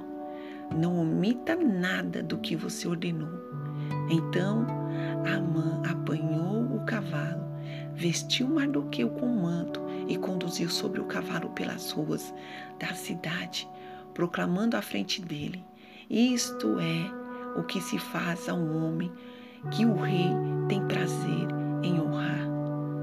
Olha só onde o orgulho, a prepotência pode levar uma pessoa. A mãe estava tão cheio de si mesmo, achando que ele poderia ser o único a ser honrado, que não se preocupou em perguntar para o rei primeiro quem seria o homem.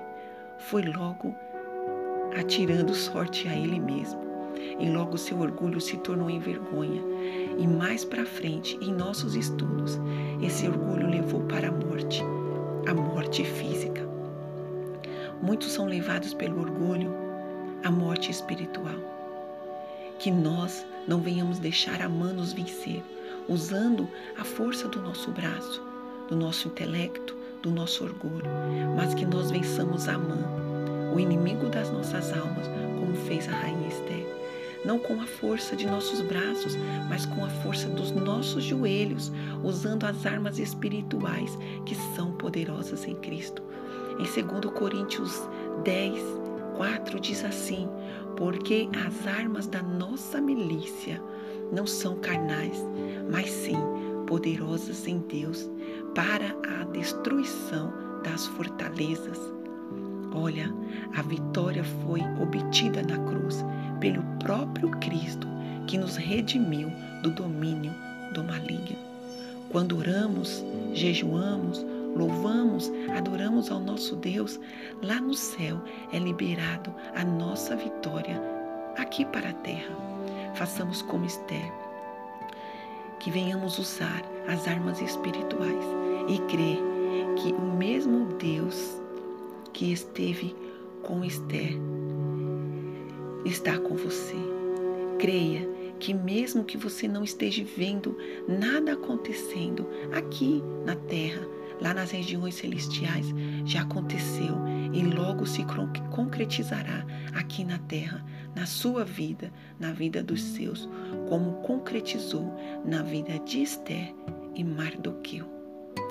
Que o Senhor Jesus possa abençoar as nossas vidas nesse dia.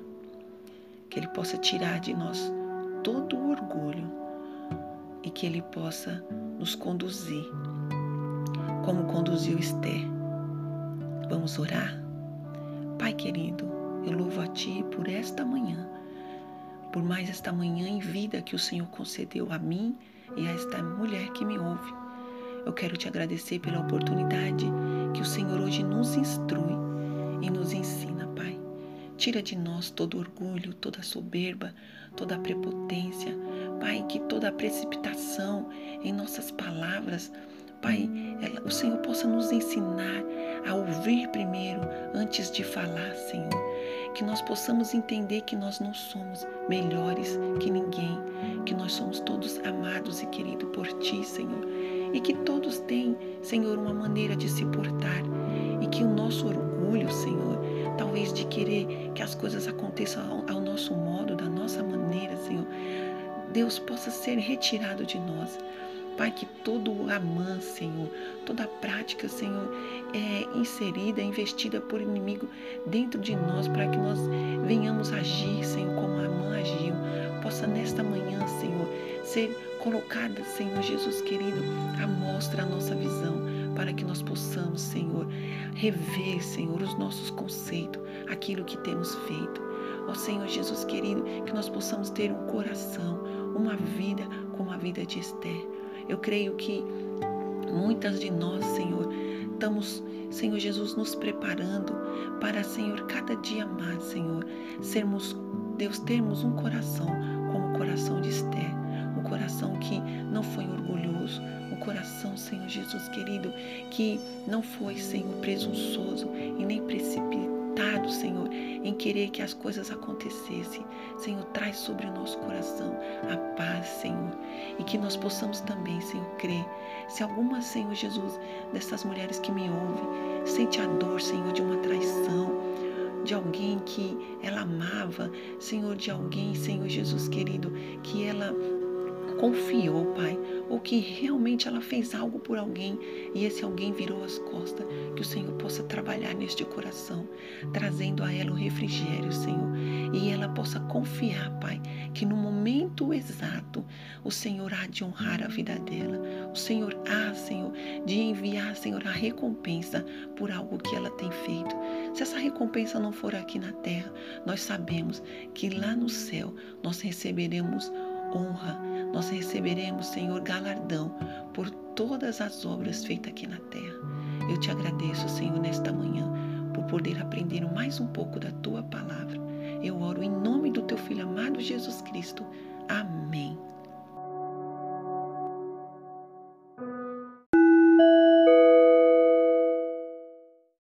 Bom dia, meninas. Sou aqui a Raquel do Rio de Janeiro, com esse Szinho puxando, né? do projeto Renovadas para Reino, tá?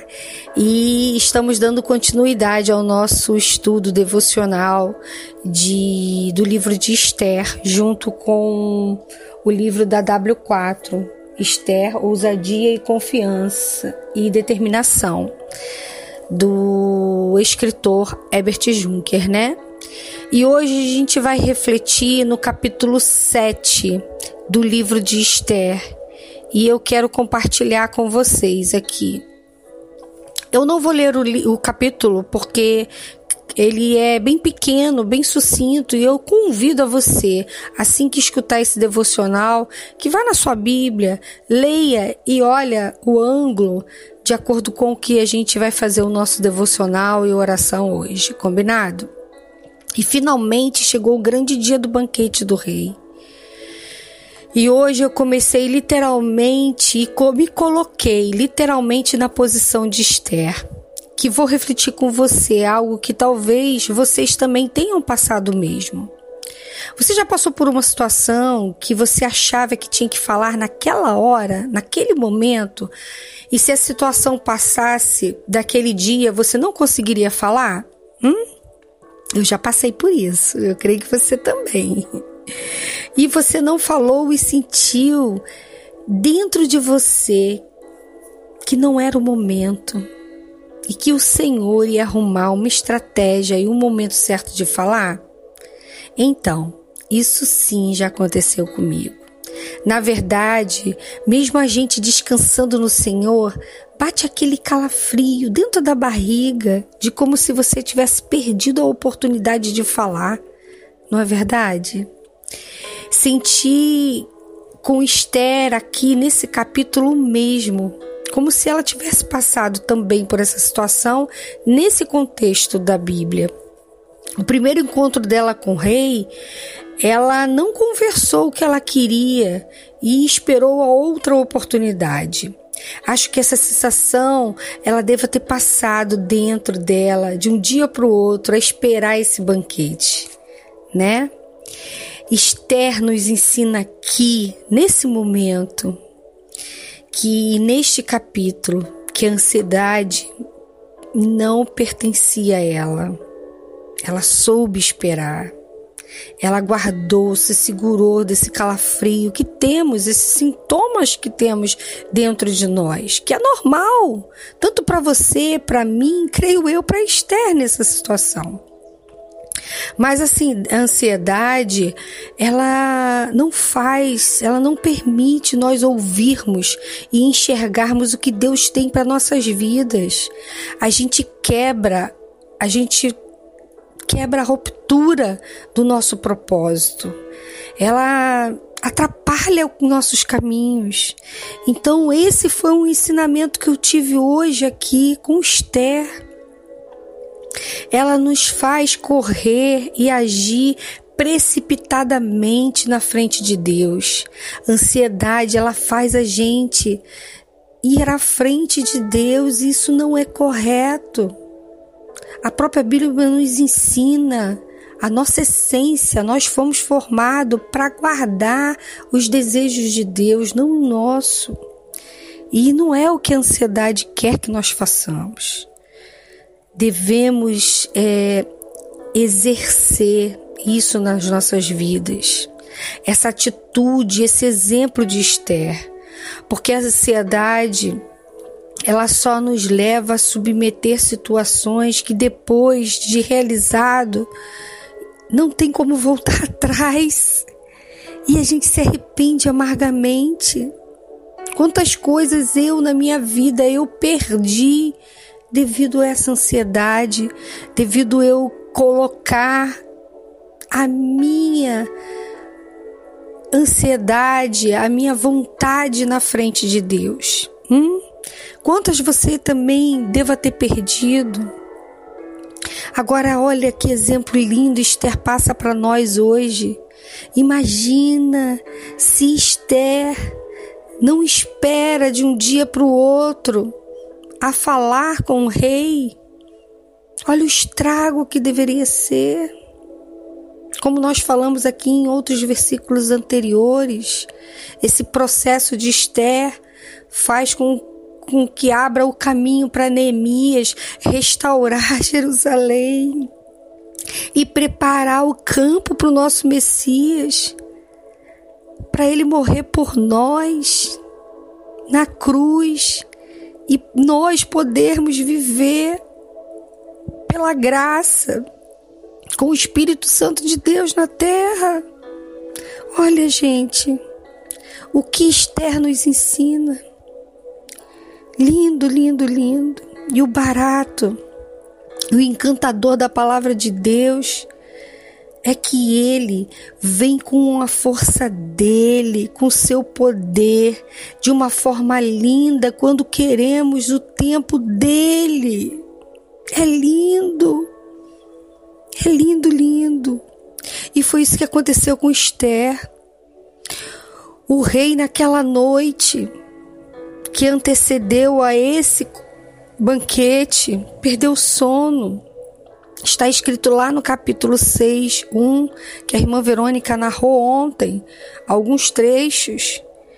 E ele foi ler com os feitos memoráveis, onde aconteceu no profundo, e ele reconheceu a dignidade de Mardoqueu e viu todas as suas qualidades percebeu que não havia ninguém recompensado as honras e os feitos de Mardoqueu. Um homem fortalecido na fé, um homem que vivia as escrituras, vivia as escrituras.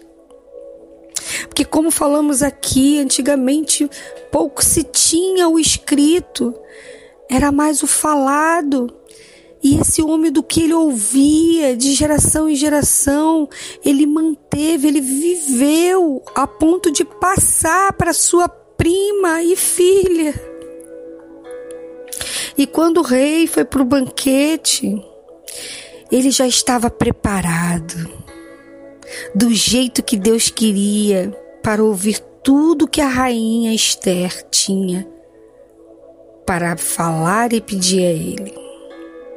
Eu creio que o frio da barriga, o medo de Esther acabou no momento em que o rei repetiu a mesma frase que havia falado um dia antes, em que encontrou ela no jardim.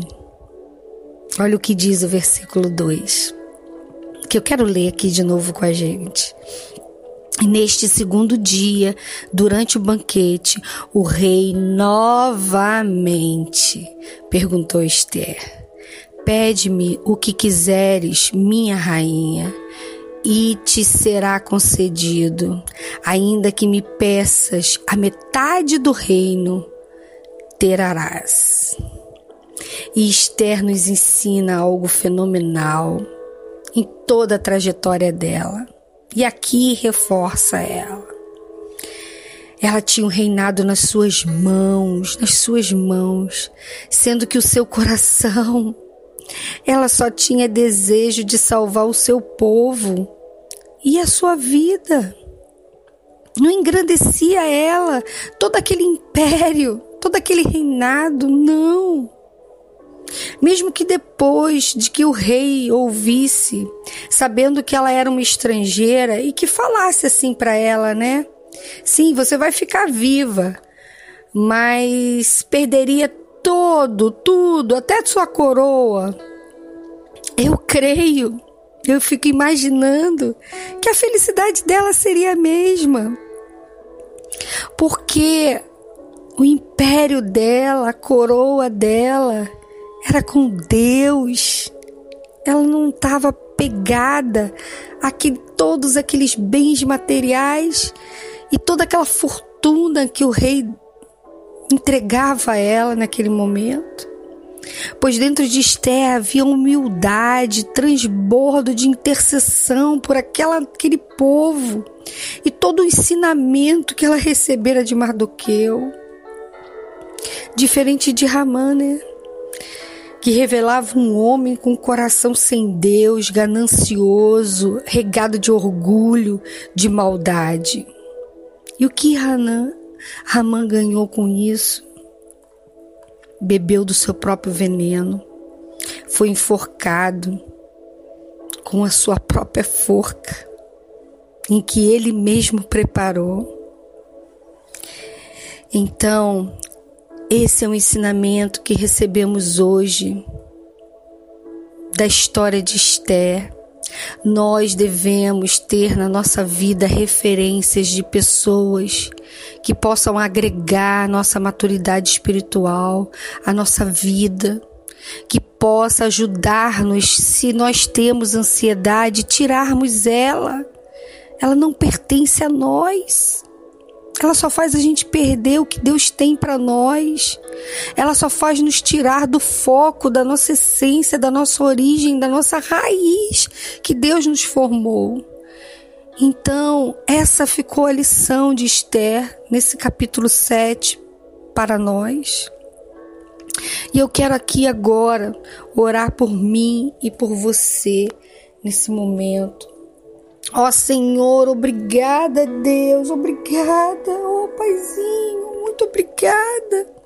Porque o Senhor hoje abriu os meus olhos, os nossos olhos e mostrou como podemos transbordar com o equilíbrio que temos através da nossa essência, Deus. Senhor, se existe alguém aqui que ainda não está enxergando a sua essência, o seu equilíbrio no qual foi formada por Deus, faça o Senhor abrir seus olhos. Retira de nós a ansiedade, Senhor, ela não nos pertence. Porque, Senhor, nós devemos e clamamos esperar o seu tempo, a hora certa das coisas acontecerem. Ó Deus, que possamos, Senhor, a partir, Deus, desse ensinamento, desse início, desse mês de janeiro que estaremos, Senhor, fazendo esse movimento de mulheres. Faça-nos, Senhor, a gente colar com mulheres que sirvam de exemplos na nossa vida, de edificação, de mudança, Deus. Tá na hora, Senhor. Nossa casa depende de nós, nossos filhos dependem de nós, nossos maridos dependem desse equilíbrio, dessa essência que o Senhor nos formou. Nós temos o poder de Ti, Senhor, através da Tua com a sua obediência, obedecendo a Ti, Senhor. Conseguimos, Senhor, discernir o que é certo e errado. Então nos ensine, Deus, nos ensine. Clamamos por isso nessa manhã.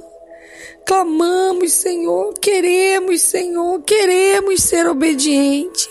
Queremos, Senhor, conviver e viver com mulheres que possam nos edificar, assim como Esther tem nos edificado nessa história, Senhor. Obrigada por tudo, Senhor, que o Senhor tenha aberto os nossos olhos, nossos ouvidos. Obrigado por todo esse fortalecimento que o Senhor tem nos dado toda manhã ao abrir a Sua palavra e extrair, Senhor, tudo que o Senhor nos ensina e colocar no nosso coração, não só para ficar ao coração, mas para colocarmos no nosso dia a dia, na nossa prática. Muito obrigado por tudo, Senhor, em nome de Jesus.